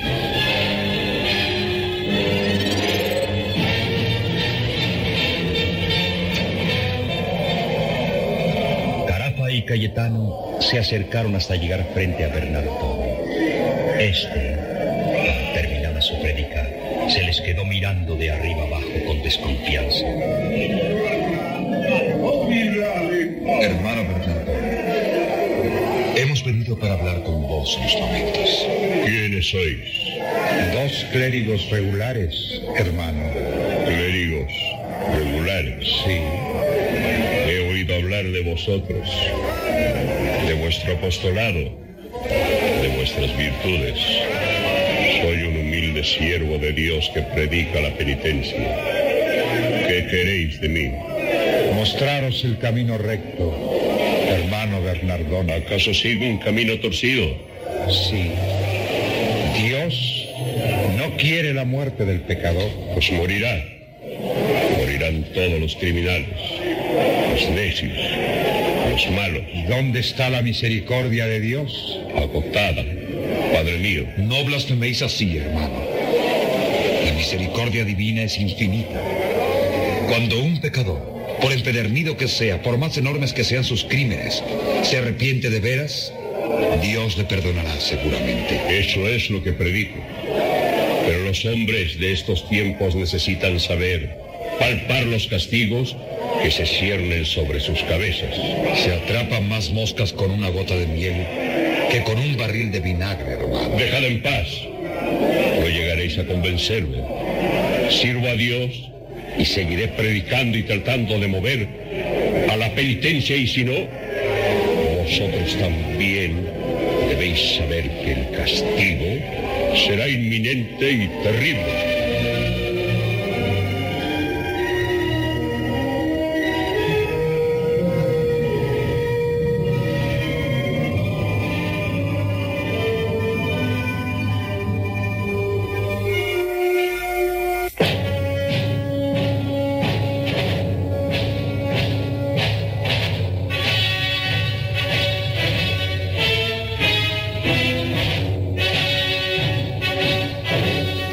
Profeta de las catástrofes apocalípticas siguió predicando sin descanso, arrastrando las multitudes, moviendo al terror, ya que no al arrepentimiento, provocando lágrimas de angustia y de miedo. Fue en vano que varias veces el padre obispo Carafa y Cayetano, usando de sus dotes maravillosas, trataran de enmendar el camino erróneo de aquel hombre.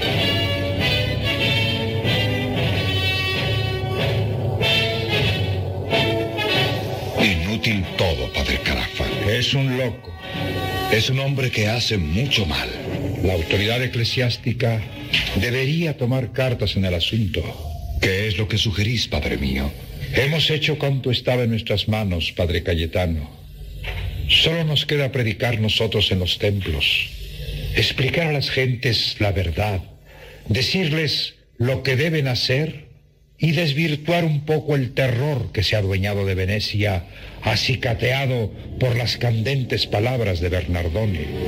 Tenéis razón, padre. Emprenderemos una cruzada contra ese irresponsable.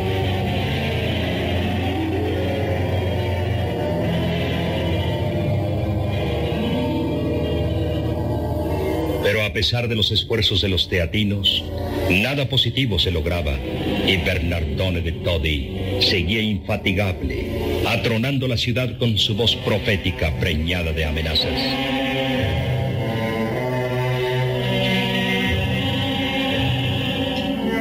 Padre Cayetano, acabo de saber una cosa. Las autoridades eclesiásticas han tomado cartas en el asunto de Bernardone y el patriarca de Venecia, Jerónimo Quirini, ha fulminado orden de captura contra el obstinado predicador. Lo siento por él. Pero ¿no veis que esta orden de captura puede motivar una revolución en el pueblo veneciano que venera a Bernardone? Tenéis razón, padre. Remedio puede ser peor que la enfermedad. No se me ocurre cuál pueda ser la forma de evitar mayores males. Las tropas han tratado ya de capturarle, pero la gente se ha opuesto. Pues entonces, padre, tocan a nuestra puerta.